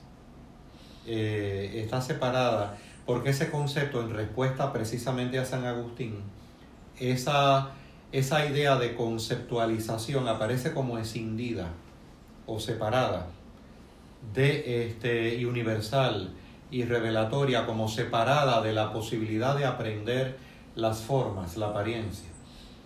Por lo tanto, hemos tenido en Occidente un debate donde no hemos logrado armonizar apariencia y esencia o forma y concepto de esa forma, porque ello requiere, como diría en su vivencia contemplativa un fray Juan de la Cruz, un lograr eh, ir más allá en la experiencia de ese espacio cerrado de sujeto-objeto para recobrarlo en un nuevo sentido, de ese espacio donde el yo que conoce y lo conocido es trascendido para nuevamente recuperarlo en un nuevo sentido. ¿Y dónde es trascendido? Pues filosóficamente en el fundamento del ser. En el fundamento del ser, en una vivencia en el fundamento del ser que en la fe cristiana le llamamos Dios. Este, pero ha habido una separación de sujeto-objeto eh, a través del concepto, por un lado, que puede haber un concepto, plantea Tomás de Aquino, eh, puede haber un concepto separado eh, que no tenga una aprehensión de las formas sensibles. Por lo tanto, ahí hay una decisión eh, muy significativa que lo que denota es que de alguna manera en Occidente, a través de una exacerbada escolástica, de una dimensión que luego viene la respuesta filosófica a esa escolástica, y luego viene el cientificismo, hemos escindido idea de objetos sensibles eh, un aspecto muy importante para una imaginación creativa donde eh, lo sagrado y lo santo tiene su lugar. Definitivamente, yo pienso, eh, a medida que ibas haciendo tu maravillosa alocución, anoté algunos nombres que son pertenecientes y, y herederos de la tradición que de algún modo funda Kierkegaard eh, que son en el ámbito eh, del pensamiento filosófico teológico Martin Buber, eh, también Emanuel Levinas, por otro lado. De relación. Rollo May y Víctor Frankel en el elemento de esa el, el, escindir del sujeto y el objeto, el planteamiento de Buber en yo, tú, el yo y el tú, es maravilloso porque eh, te esclarece las maneras en que incluso en el lenguaje nuestras relaciones terminan deviniendo en instrumentales porque nuestra relación con el tú, con la mismidad del tú del otro, ha dejado ya de ser una relación auténtica con el otro y el otro ha quedado despojado y reducido de algo que una adecuada categoría de lo sagrado imposibilitaría que es de su condición de un fin en sí mismo. es otra de las aportaciones grandes que lo sagrado da. Eh, pudiéramos llevarlo, extrapolándolo del lenguaje filosófico y sin dejar de valorar la autenticidad profunda en relación con Dios o el fundamento del ser del lenguaje filosófico, pudiéramos decir que se trata de no ver en el otro la imagen y semejanza divina de Dios. En términos cristianos, no ver en el otro la imagen y semejanza divina porque no la puedo ver en mí mismo.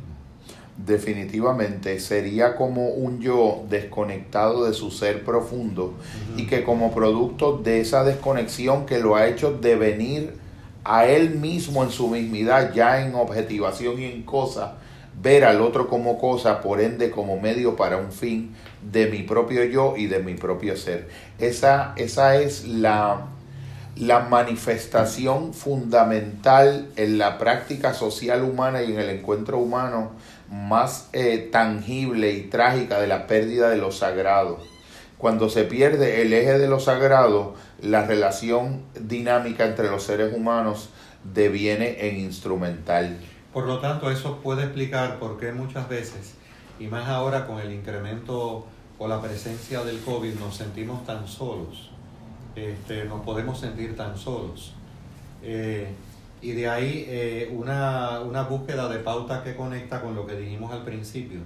Eh, no tengo la menor duda de que va a haber una gran contribución para que vean que pues mi, mis planteamientos no están siendo anticientíficos o nuestros planteamientos no están siendo anticientíficos, no cabe la menor duda de la gran efectividad de la vacuna en términos de eh, que el conocimiento científico es un gran legado o producto humano. El problema está cuando ese conocimiento lo vemos como el exclusivo conocimiento. Hay otros elementos para el COVID-19 que son importantísimos, como por ejemplo, que no están aconteciendo, la solidaridad entre los seres humanos en un mundo desde esa visión que está trayendo Jorge, que fragmenta egoístamente con un egoísmo depredador, un egoísmo depredador, el proceso donde se está acentuando cada vez más eh, la atención al COVID en unos lugares más intensos y otros menos intensos, precisamente por la inequidad, eh, por la eh, falta de oportunidades que tienen unos grupos humanos y otros sí lo tienen. Definitivamente cuando mencionas la palabra soledad, es importante hacer la distinción cualitativa que la soledad es la experiencia de un estado de la mente, no es eh, el signo de un estado de presencia o de ausencia de compañía.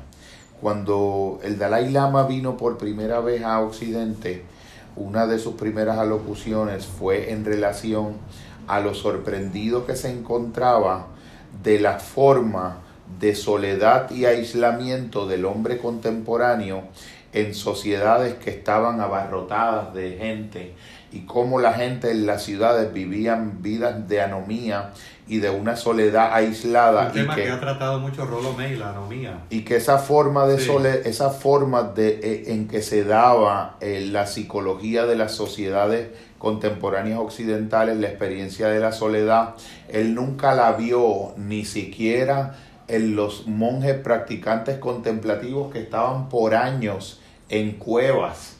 Y uno de los elementos, me, eh, lo mencionaba eh, don Arturo Dávila, que es cuando, eh, cuando, cuando San Jerónimo realiza su primera versión su bosquejo de la, de la, de la, vulgata latina, San Jerónimo estuvo en un eremitorio, en una celda, eh, por 20 años, en una autorreclusión voluntariamente aceptada y comprometida para poder realizar esa tarea que le tomó 20 años. Y eh, Arturo me decía que San Jerónimo nunca se sintió solo, porque el rasgo distintivo era que no solamente él estaba en una eremita, sino que cuando él fue a escoger la eremita en la que iba a estar era una eremita que la puerta de entrada del eremitorio miraba directamente hacia la ciudad de Roma y él podía ver en la distancia ese conglomerado humano, los fuegos de los faroles, en todas las noches de esos 20 años, a los que iba a estar referido el esfuerzo de lo que él estaba haciendo. Él tuvo a los demás y los llevó por dentro siempre y nunca sintió soledad. Cada uno de esos practicantes contemplativos del mundo tibetano siempre tuvieron como referente que eso nunca iba a ser un logro para ellos mismos. De hecho, me trae a mente una vivencia que la escuché una vez, la escuchamos en San Clemente, Ana y yo, en la parroquia San Agustín, del padre jesuita Juan José Santiago, eh, estudioso exquisito y puertorriqueñísimo del fenómeno religioso y su búsqueda también del diálogo interreligioso. Y es que eh, tuvo oportunidades de visitar lugares de contemplación católico-cristiana donde había la búsqueda de la experiencia del silencio. Y este, eh, dijo que salía asombrado al ver que era una de las personas más felices del mundo que había visto. Esa vivencia comunitaria como fruto de, y esa vivencia litúrgica y esa vivencia de carácter eh, comunitario como resultado o como fruto o entronizado en el silencio. Definitivamente. Eh, este, uno de los hermanos pues le encantaba planchar para los y era el que planchaba los hábitos para los demás hermanos, el otro le gustaba cocinar, pero todo estaba anclado en el silencio del amor, en un silencio amoroso. Entonces, este, pudiéramos decir que de alguna manera eh, yo te preguntaría sin pretender ser instrumental, pero ¿dónde puede atisbar este ser humano en esta posmodernidad que eh, siempre ha sido Pascua en diciembre, ¿no? O sea, en la época del Imperio Romano pues fueron los bárbaros, este, hoy en día tenemos una tecnocracia eh, donde pululamos muchas veces en lo horizontal, pero hoy en día ¿Dónde es que tú puedes atisbar eh, como excelente psicoterapista que eres el elemento de ese salto hacia lo sagrado y lo santo de diversas formas y maneras en las personas? Por ejemplo, en nuestro Puerto Rico.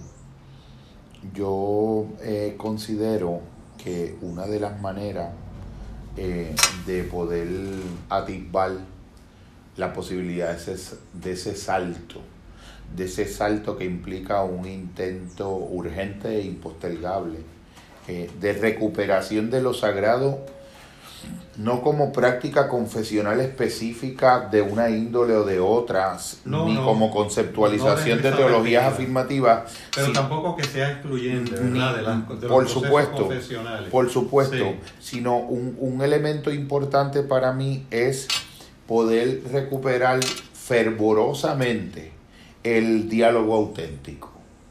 la conversación auténtica es como una experiencia de comunión alrededor de un fuego compartido. En otras palabras, ese elemento es un elemento recurrente y reiterado en tu propia literatura, en tus propios libros. Definitivamente. Como en psicoespiritualidad, el encuentro entre lo humano y lo divino, el texto eh, de más reciente escritura el tuyo, esa esa, eh, y, y, pregunta, yo sé la respuesta, pero para efectos de nuestros amigos y amigas que nos escuchan, Seguro. ¿por qué es importante esa autenticidad en ese diálogo humano de encuentro? ¿Por qué es importante? La autenticidad en el, en el diálogo que es un verdadero encuentro es un fruto que emana de la humildad de disposición de alma desde la que los sujetos eh, van a ese encuentro ya decía Antístenes en la antigüedad y maestro de, Diógenes de Sinope, el cínico, que le asombraba el cuidado y la meticulosidad con la que los músicos afinaban sus instrumentos y el descuido eh, inaceptable con el que no afinaban las cuerdas de sus disposiciones anímicas. La humildad que, que le da autenticidad. Sí, la humildad, porque tiene un elemento musical, o sea, un alma que está dispuesta al encuentro del otro, tiene una afinación específica, tiene un modo de ser que está de algún modo, utilizando esa magistral invitación, sugerente de Heidegger, está aspirando a habitar poéticamente el mundo. Poéticamente vive el ser humano sobre esta tierra. Es ese encuentro dialógico, ese encuentro dialógico humilde tiene como precondición elementos que también fueron adecuadamente eh, operativizados u operacionalizados por Hans Georg Gadamer en, en sus planteamientos en relación, a, en relación a la hermenéutica, en el sentido de que para que se dé lo que él llamaba una fusión de horizonte, que es uno de los efectos resultantes de un auténtico encuentro dialógico, tenían que darse unas precondiciones, una de las cuales era un grado mínimo suficiente, imprescindible de humildad desde el cual poder acercarse a esa experiencia de encuentro asumiendo la posibilidad de que el que pudiera estar equivocado en sus posicionamientos fuera uno. Y una humildad suficiente para reconocer que tenía que, para poder ser un interlocutor legítimo, poder reconfigurar su posición. En esa experiencia, esa flexibilidad cognitiva eh, hecha de cognición afectiva que da la humildad de poder reconfigurar una posición cuando te fueran presentadas razones de mucho peso.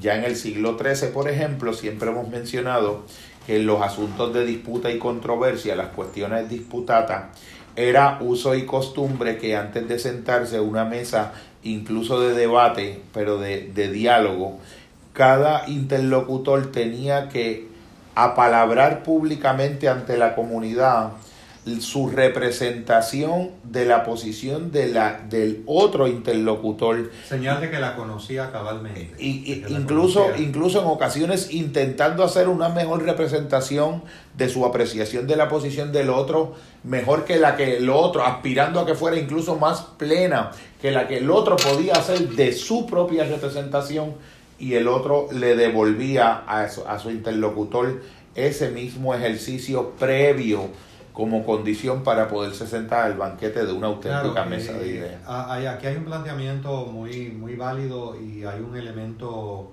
eh, yo diría que es eh, inherente a una filosofía perenne, inherente a, a una tradición prístina de nuestra humanidad.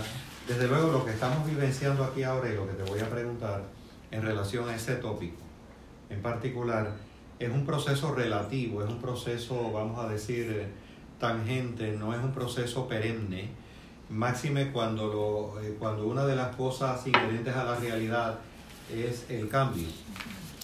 Pero este, estamos ante una lógica instrumental mayormente anclada en los factores economicistas.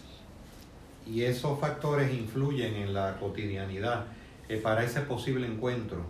Este, incluso en nuestra propia iglesia, ya afortunadamente con el propio Papa Francisco, hay una revisión de la teología de la liberación donde ya ha habido una profundización de parte incluso de los propios teólogos de la liberación con respecto a esa propia temática.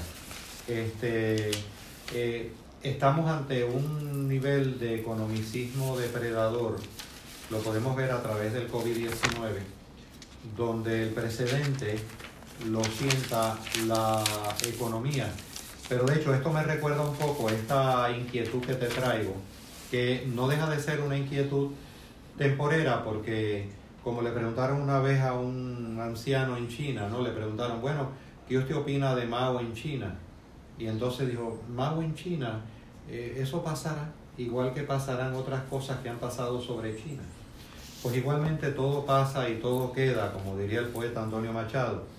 Y un día descubriremos, pues definitivamente, que, que esta forma de economicismo que tenemos no es la mejor forma de convivencia solidaria, que no lo es, en mi percepción y en mi convicción. Es sujeta obviamente a debate, pero no lo es. Eh, pero a donde quiero llegarte es en este proceso tan, tan inmanentista donde vivimos, donde lo inmanente es lo relevante, donde el economicismo, sin caer en, o sea, no estoy partiendo de una fatalidad, pero sí eh, eh, cómo podemos llegar ante esa receptividad en el diálogo con el otro eh, y descubrir que esa otredad es importante para mi crecimiento cuando lo que se está mirando es, este, desafortunadamente, quién tiene la mejor patente del COVID-19. Definitivamente, voy a refractar en mi, mi respuesta a, a, tu apalabramiento. Eh, primero, eh, mencionando que la mejor síntesis que yo he, he logrado leer sobre lo que implica una auténtica teología de liberación o emancipatoria es que la, la teología de la liberación es aquella teología que entiende que la dimensión social de la fe, que es donde ella mide su legitimidad, tiene que pasar por el reconocimiento de la dimensión política de la injusticia.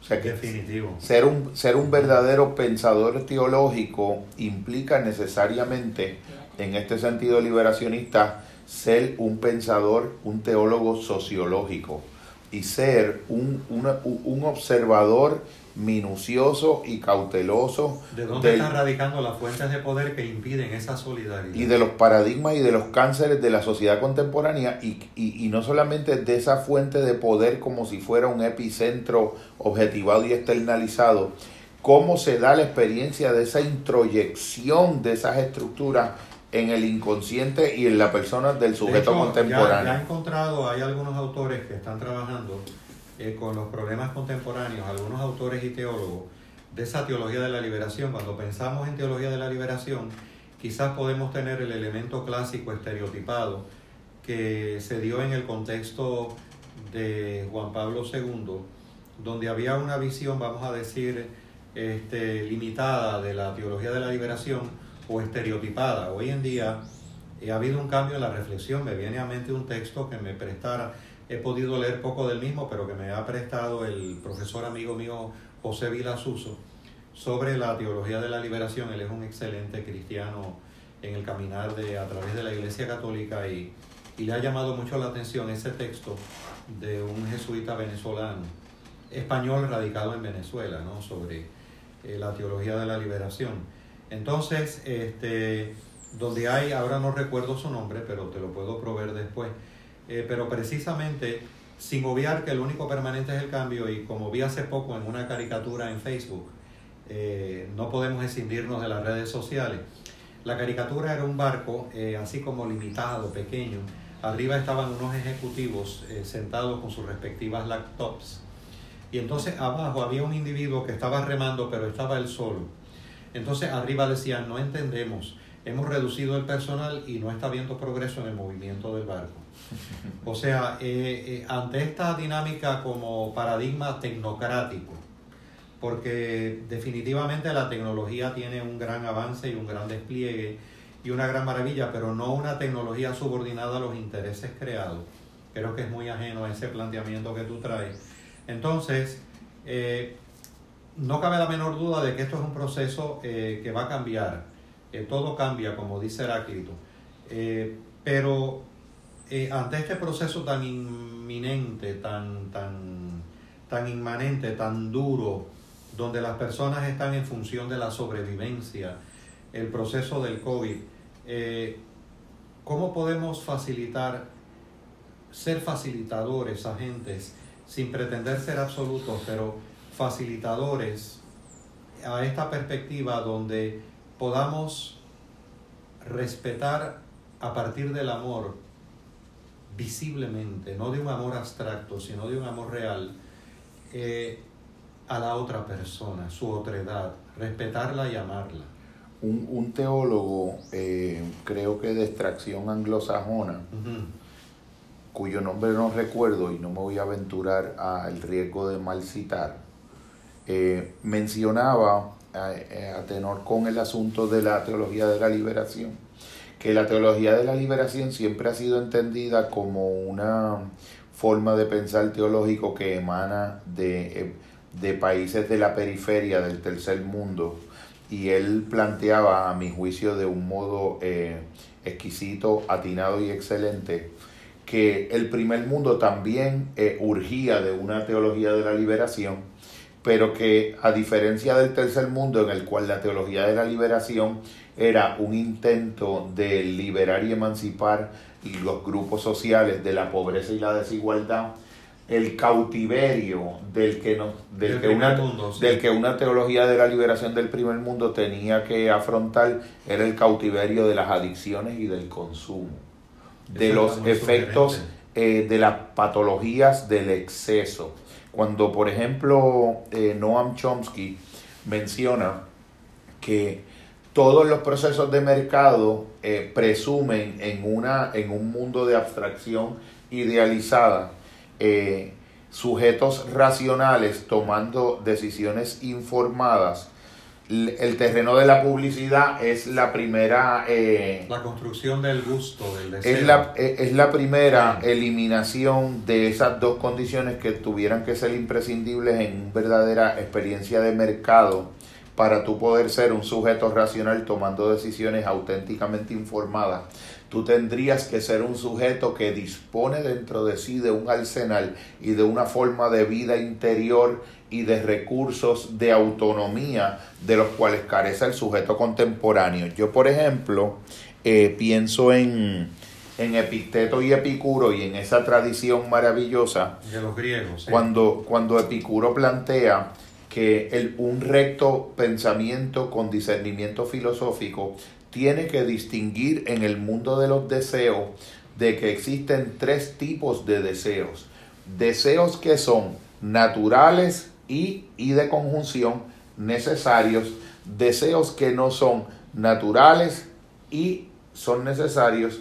Y deseos que no son ni naturales ni necesarios. Esa, el, pensar que una auténtica vida interior filosófica tiene que ser una vida que pueda clarificar esas diferenciaciones con profundo tino, obviamente es algo que está ausente del sujeto contemporáneo, eh, fascinado con las efervescencias y este, este esta heterogeneidad, y esta heterogeneidad de, estímulos y uno lo pudiera traer eh, en categorías contemporáneas a, decir que el sujeto contemporáneo que, es, que padece, que padece de un modo que se presume libre la experiencia de los mercados, que son formas sujetas a una propaganda que Jerry Fromm decía que produce la forma de totalitarismo más eficiente que ha conocido la humanidad, que es un totalitarismo que hace que todos deseemos lo mismo, pensando cada uno en su subjetividad particular, que ese deseo es autónomo y que el que esté deseando lo mismo que los demás es una pura y sorprendente coincidencia. Somos sujetos que no tenemos la posibilidad de distinguir entre cuando lo que estamos experimentando como una necesidad es un deseo, cuando lo que estamos experimentando como una necesidad es un lujo y el terreno de los deseos, las necesidades y los lujos se justaponen de una forma confusa y difusa que nos hace eh, cautivo. Tú mencionaste la publicidad hablando de una teología de liberación para los países de primer mundo, eh, y no solamente de primer mundo, sino donde hay mucho consumismo. Este, eh, yo supe a través de un gran diseñador gráfico argentino, fue presidente de la Asociación Internacional, como fue presidente de diseño gráfico, que sobre todo a partir de 1950 el diseño gráfico, las comunicaciones, eh, como por ejemplo diseño gráfico es la portada de un texto, diseño gráfico es este, eh, cuando en los viaductos aparece pues vámonos para Poncio, vámonos para Torrey, o también en la Coca-Cola. Eh, antes de 1950 se hablaba sobre la naturaleza del producto en sí misma. Por ejemplo, si había este, un determinado refresco, pues el sabor del refresco, lo refrescante que era para la garganta. Ahora hay una fantasía sobreimpuesta a ese objeto mercancía. Por ejemplo, en el caso particular de un automóvil, el automóvil antes se hablaba sobre la, antes de 1950 se hablaba sobre la calidad de ese automóvil en términos de su funcionamiento, de cómo me llevaba del punto A al punto B. Ahora eh, hay un elemento de fantasía, por ejemplo, para un Jeep un tipo de marca allí para el hombre aventurero que hay en ti. O sea, donde la fantasía y la, y, la realidad... Fumaba uno Malboro y se sentía que era un cowboy. Y que estaba dominando los toros en una pradera, pradera. de Nuevo Entonces, esa dinámica de cambio tiene su hito, dice Jorge Frascara, para 1950. De ahí la importancia de una teología de la liberación que ya está enmarcándose en esa dirección eh, no solamente para el tercer mundo, sino también para sociedades consumistas de primer mundo. Y este, en ese sentido entonces, eh, también ahí tenemos un eclipse, una represión de lo sagrado y de lo santo, una represión de lo sagrado y de lo santo. Eh, hay un elemento aquí que es que este cientificismo como mentalidad instrumental, incluyendo la subordinación de la técnica, es violento. Es violento. Porque conocer en sí es algo como establecer una comunión con lo vital, ser juntamente con su conocer, conocer. El conocer comporta por lo tanto alegría, porque es en el sentido religioso, soteriológico, en sentido cristiano, salvífico. Salvífico de nuestro egoísmo, de nuestro centramiento en nosotros mismos para centrarnos en Dios. Salir de nuestras limitaciones y pensar en los demás. El conocer en este sentido es pleno, que es inseparable del amor en la revelación cristiana y también en otras grandes expresiones religiosas de la humanidad. El amor es compasión en el budismo, sentir compasión eh, por el otro, la plenitud de lo que es. Ahora, la ciencia moderna ya no es conocimiento, es este sentimiento, ya no es este sentimiento clásico y tradicional de conocer. Todos los seres humanos, por ejemplo, no pueden ser científicos. A todos, en cambio, se está llamado a ser sabios, sapientes, gustadores, catadores de la realidad. El conócete a ti mismo ya lo habíamos mencionado. Por lo tanto, los éxitos de la ciencia, su simbiosis con la tecnología moderna, ha hecho creer que fuera de la ciencia no hay salvación. Y fuera de las carreras científicas, tampoco de las carreras científicas, supuestamente parece no haber salvación. Por lo tanto, esta visión de conocimiento exclusivo se ha transformado en un arma. Nuestra razón ya no es ciencia ni sabiduría, sino es experimento y poder. De hecho, Francis Bacon ya en el siglo XVII plantea que conocimiento es poder. Por lo tanto, la misma dialéctica es una lucha intelectual y muchas veces una guerra, es una razón armada. Por lo tanto, eh, hemos olvidado otras facetas del conocimiento y esto pues ha impregnado eh, nuestra fe, ha impregnado nuestras universidades, ha impregnado eh, muchos procesos, pero tal vez pienso Jorge que nunca es más oscuro que cuando está a punto de amanecer eh, sin, para, sin partir de una visión lineal de la historia, sino que eh, hay una obra muy bella de teatro del español Antonio Güero Vallejo que se llamó En la ardiente oscuridad. Y en esa ardiente oscuridad es una oscuridad que arde, porque él está describiendo, Antonio Güero Vallejo, ese contexto del franquismo en España tan intenso que él vivió. Y entonces hay una ardiente oscuridad, es una oscuridad pero que arde. En otras palabras, creo que de diferentes formas y maneras se está, pienso y comparto esto contigo para ver tu percepción, se está dando de diferentes formas y maneras, canalizadas inadecuadamente muchas veces, pero ese elemento esencial que describía San Agustín, nos hiciste con inquieto corazón, Señor, y nuestro corazón no estará en paz hasta que no descanse en ti. En el, eh, comentando un poco sobre el proceso de la ciencia, eh, hay un en el, en el pensamiento que objetiva las cosas y en el paradigma de la objetividad eh, que yo la yo aquí anoté que es la forma menos menos valiosa de antropomorfismo que tiene el ser humano es el, la peor versión de antropomorfismo, la propia objetividad que presume ser una trascendencia del antropomorfismo. Además es absurda porque para que haya un objeto tiene que haber un sujeto.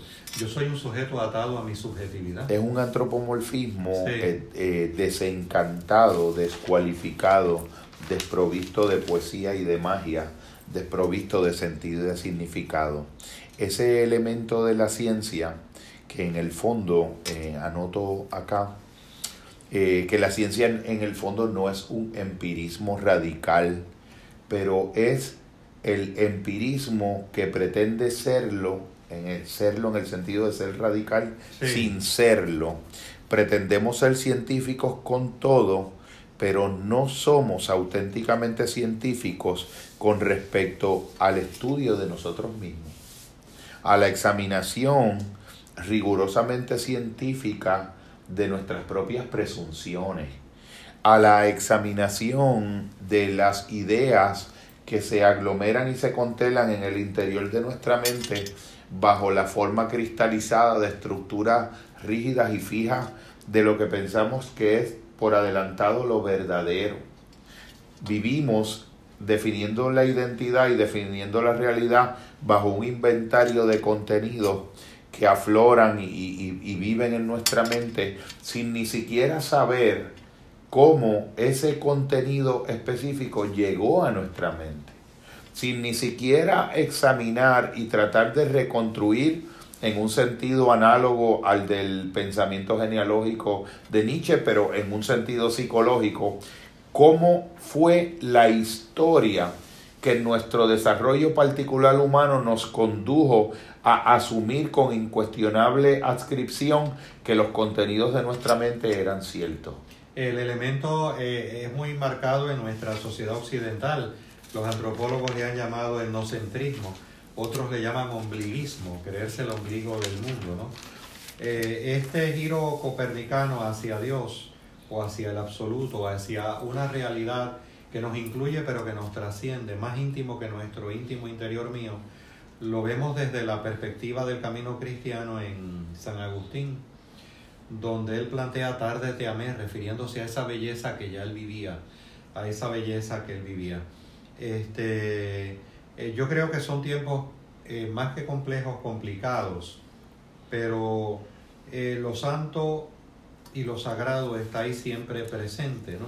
Me llama mucho la atención ese diálogo en la narrativa cristiana de los evangelios y sobre todo ahora cuando pasó esta Semana Santa donde tuvimos el trigo, la Semana Mayor, y qué hermoso que podemos hacer este punto de intersección donde tanto tú como yo compartimos mutuamente a Casa San Clemente y a la misma vez Nova Forma, donde hay un planteamiento de psicoespiritualidad este, que no se circunscribe única y exclusivamente a la versión, al camino religioso espiritual, al camino religioso.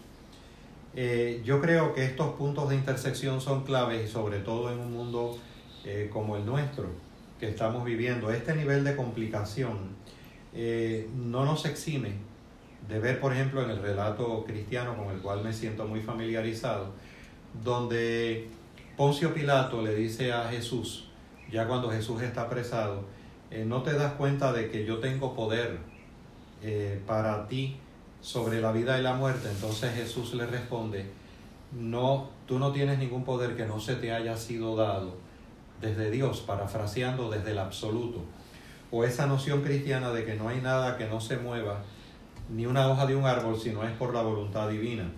Pero a la misma vez también es importante esa receptividad humana nuestra a esa precisamente presencia divina eh, de diferentes formas y maneras. Por lo tanto, este diálogo filosófico y religioso, este diálogo de encuentro entre Nova Forma y, Casa San Clemente, eh, creo que debe reiterarse, eh, debe darse porque es el elemento común a nuestra común humanidad.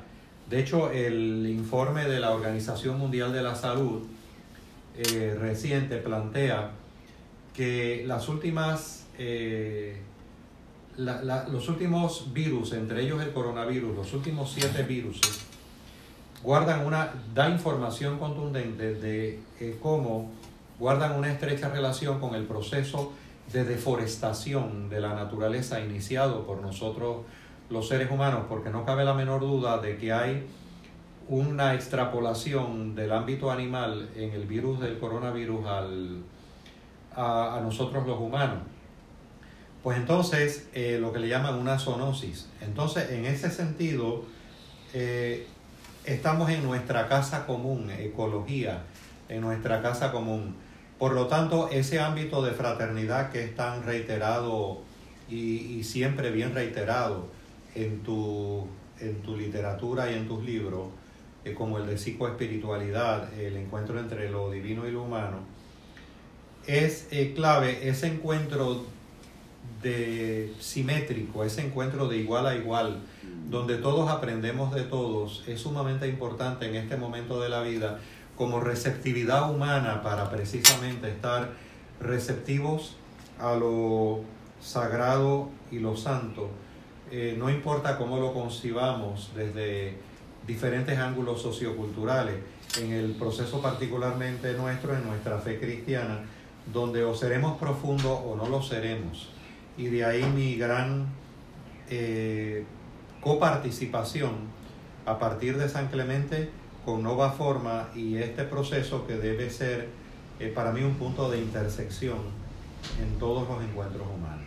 Yo quería eh, mencionar cuando eh, aludías a, a que todos lo sabemos entre todos, este gran planteamiento de el pedagogo liberacionista Paulo Freire, que siempre lo recalcamos, este banquete de mesa auténticamente de una genuina, efervescente democracia, encuentro y abrazo de las ideas y también el elemento que nos ubica en una coordenada espacio-temporal de humildad del planteamiento de Leonardo Boff de que nadie es tan rico como para que no pueda recibir algo de alguien y que nadie es tan pobre como para que no pueda darle algo a alguien.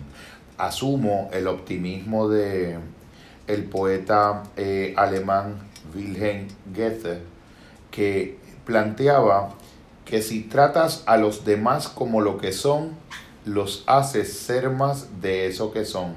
Pero si tratas a los demás como si ya fueran lo que podrían llegar a ser, los haces ser más lo que deberían ser.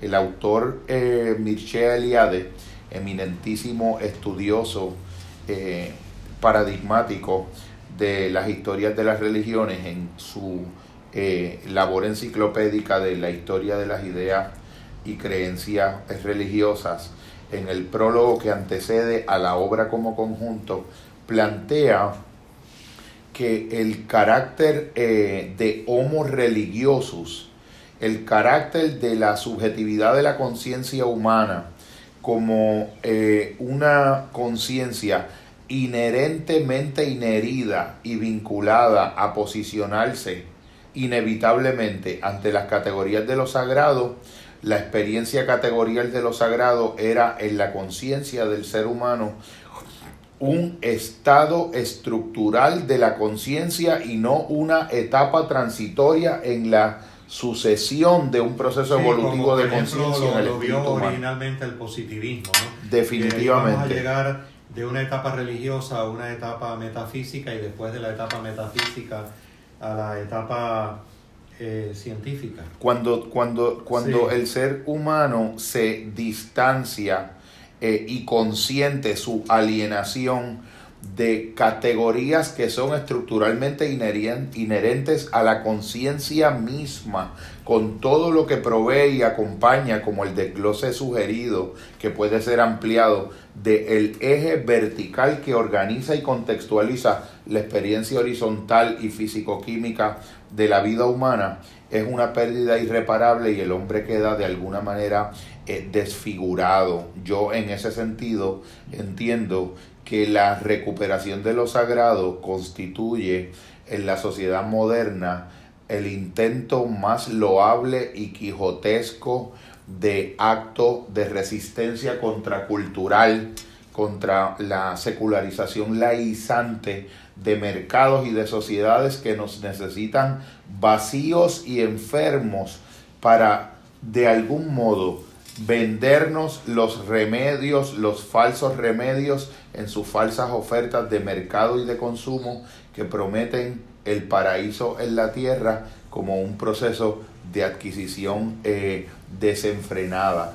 Pasar del ser humano desfigurado al ser humano transfigurado. Definitivamente. Transfigurado. Yo, yo quería eh, tomarme la libertad, ya que lo sagrado implica una reivindicación de la, del potencial epistémico que tienen otras maneras tan legítimas o, más esenciales a lo humano de generar conocimiento eh, como la de la ciencia, de eh, terminar la parte de mi, de mi colaboración en este encuentro leyendo un, un poema que escribí hace muchos años y que forma parte del libro que recientemente eh, eh, está siendo publicado y que es uno de los, de los poemas que un, un gran amigo que vive en Toronto, el hermano de la vida, Néstor Rodríguez, es uno de su, es un estudioso de la literatura eh, continental eh, le, es de valor y para mí eh, es de gran deleitación y humilde satisfacción sentirme haber podido realizar este planteamiento con el que intento cerrar la exposición de hoy.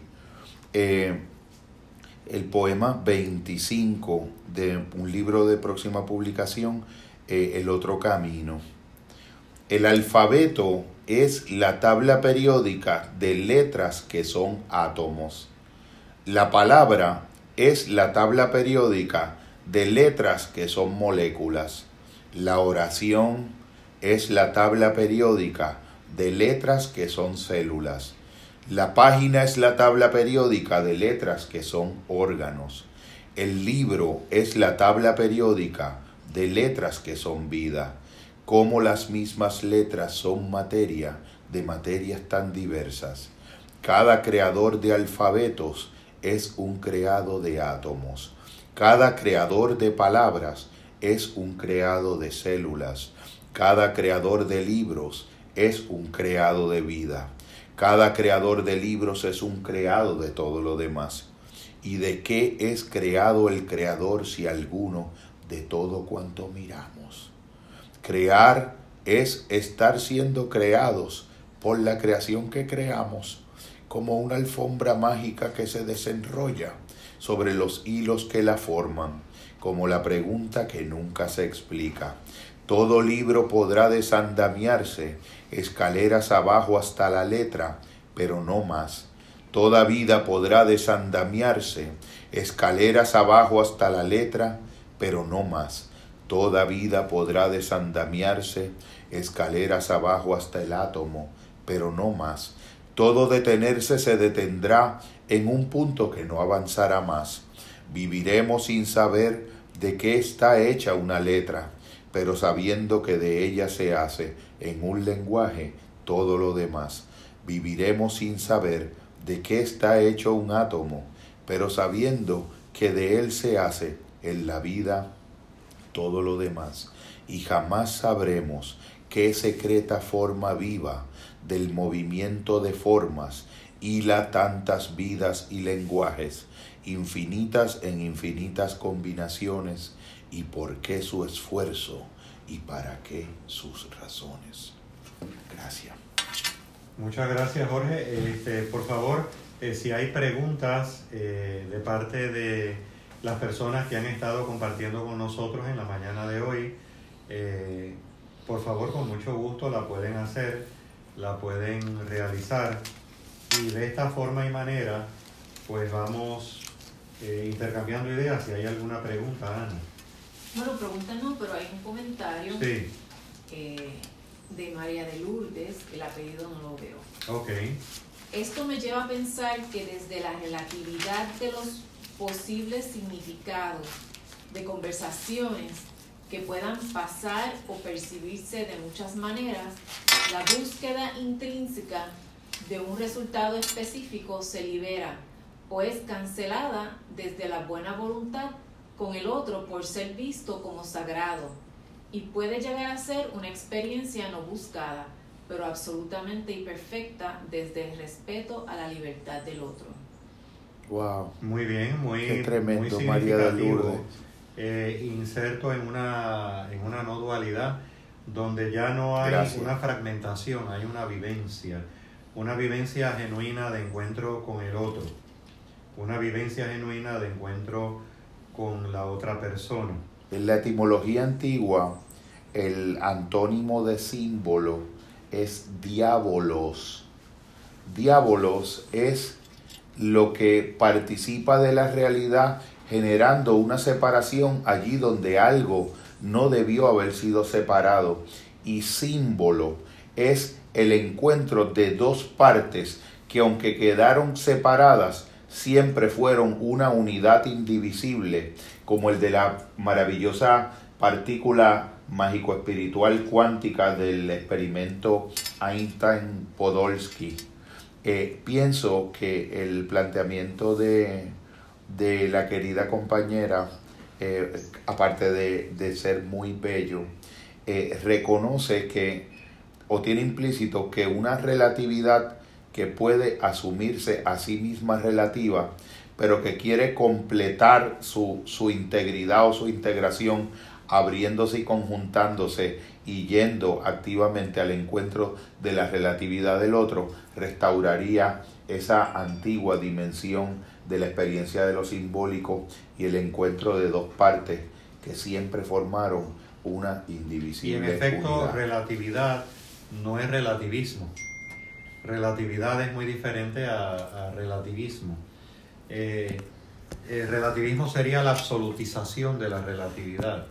Eh, lo cual sería sumamente contradictorio. Definitivamente. Este, así que ante esta dimensión de lo sagrado y lo santo que hemos compartido, si hay alguna otra pregunta.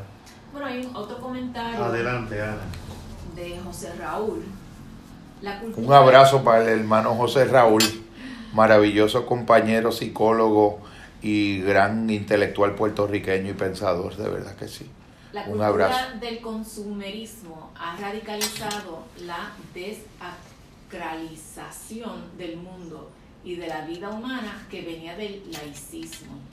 Ha convertido al capitalismo en una religión secular que ha descristianizado la cultura al suplantar la ética cristiana por la ética del mercado, no solo para los negocios, sino también para las relaciones humanas. Definitivo. Una de las mayores astucias fue el profanar el domingo convirtiéndolo de día sagrado en día de trabajo y consumo, alejando a la gente de las iglesias y de las reuniones familiares. Con esto lleva a la crisis tanto a la fe como a la familia. Eh, definitivamente hay un planteamiento de José Raúl muy profundo, muy válido. Demasiado. Este, y de hecho hay, eh, José Raúl, elementos esperanzadores de, eh, te vuelvo a reiterar, este amigo mío José Vila Suso, ahora no recuerdo el nombre, pero es un jesuita español radicado en Venezuela. Se está trabajando con un ámbito en la teología de la liberación que muy probablemente ya tú lo conoces, del elemento de profundización en esa teología liberadora en el primer mundo. Desde luego, no es el único recurso que eh, pueda existir para, para contribuir a, a, cambiar esta situación o el orden de las cosas, pero es un recurso muy sugerente en nuestra iglesia. El elemento también clave aquí es el, el factor de que eh, hay una frase que el propio Carl Gustav Jung eh, solicitó que pusieran en su lápida. Y es una frase de Pablo en latín. Y entonces dice, y quizás eh, esto no omite la acción humana que nosotros podamos tener en función de buscar la transformación, porque Cristo no tiene manos desde el lenguaje cristiano, Cristo tiene ahora nuestras manos eh, para hacer su labor. Pero este, me es muy consolador cuando ya no se puede hacer nada la frase que puso cuando en determinados momentos no se puede hacer nada o uno se siente impotente ante realidades sociales tan duras como las que vivimos hoy en día y más agravadas con el COVID-19, la frase que aparece en la lápida de Jung, que él la mandó a poner, dice, la frase está en latín, la traduzco al español, dice, llámese o no se llame, Dios siempre está presente. Una vez a Jung le preguntaron, gracias José Raúl, siempre me deja sin aliento tu, el alcance de tu profundidad.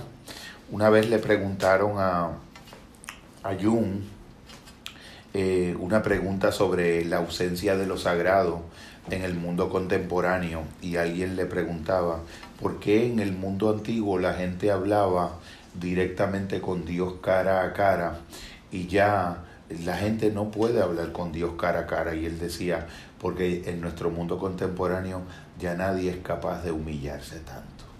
Muy sugerente, muy sugerente el énfasis en la humildad. Bueno, amigos y amigas, si no hay otro comentario, eh, simple y llanamente muchas gracias por haber estado presente. Este punto de intersección en el cual yo formo parte de, de integral de Casa San Clemente y parte integral de Nova Forma, eh, precisamente da un enriquecimiento a este punto de intersección de atisbo para compartir, para dar, para recibir. Y ahí es que está la clave del momento presente. Nuestra fe cristiana o será profunda o no lo será en el siglo XXI, parafraseando a Karl Rahner. Y en añadidura, el contacto con el mundo es sumamente importante, porque aunque hay algo en el mundo que no es de Dios, hay algo en el mundo que sí pertenece a Dios. Así que muchas gracias por este encuentro y estamos en contacto y comunicación a través de Casa San Clemente y de Nova Forma. Muchas gracias.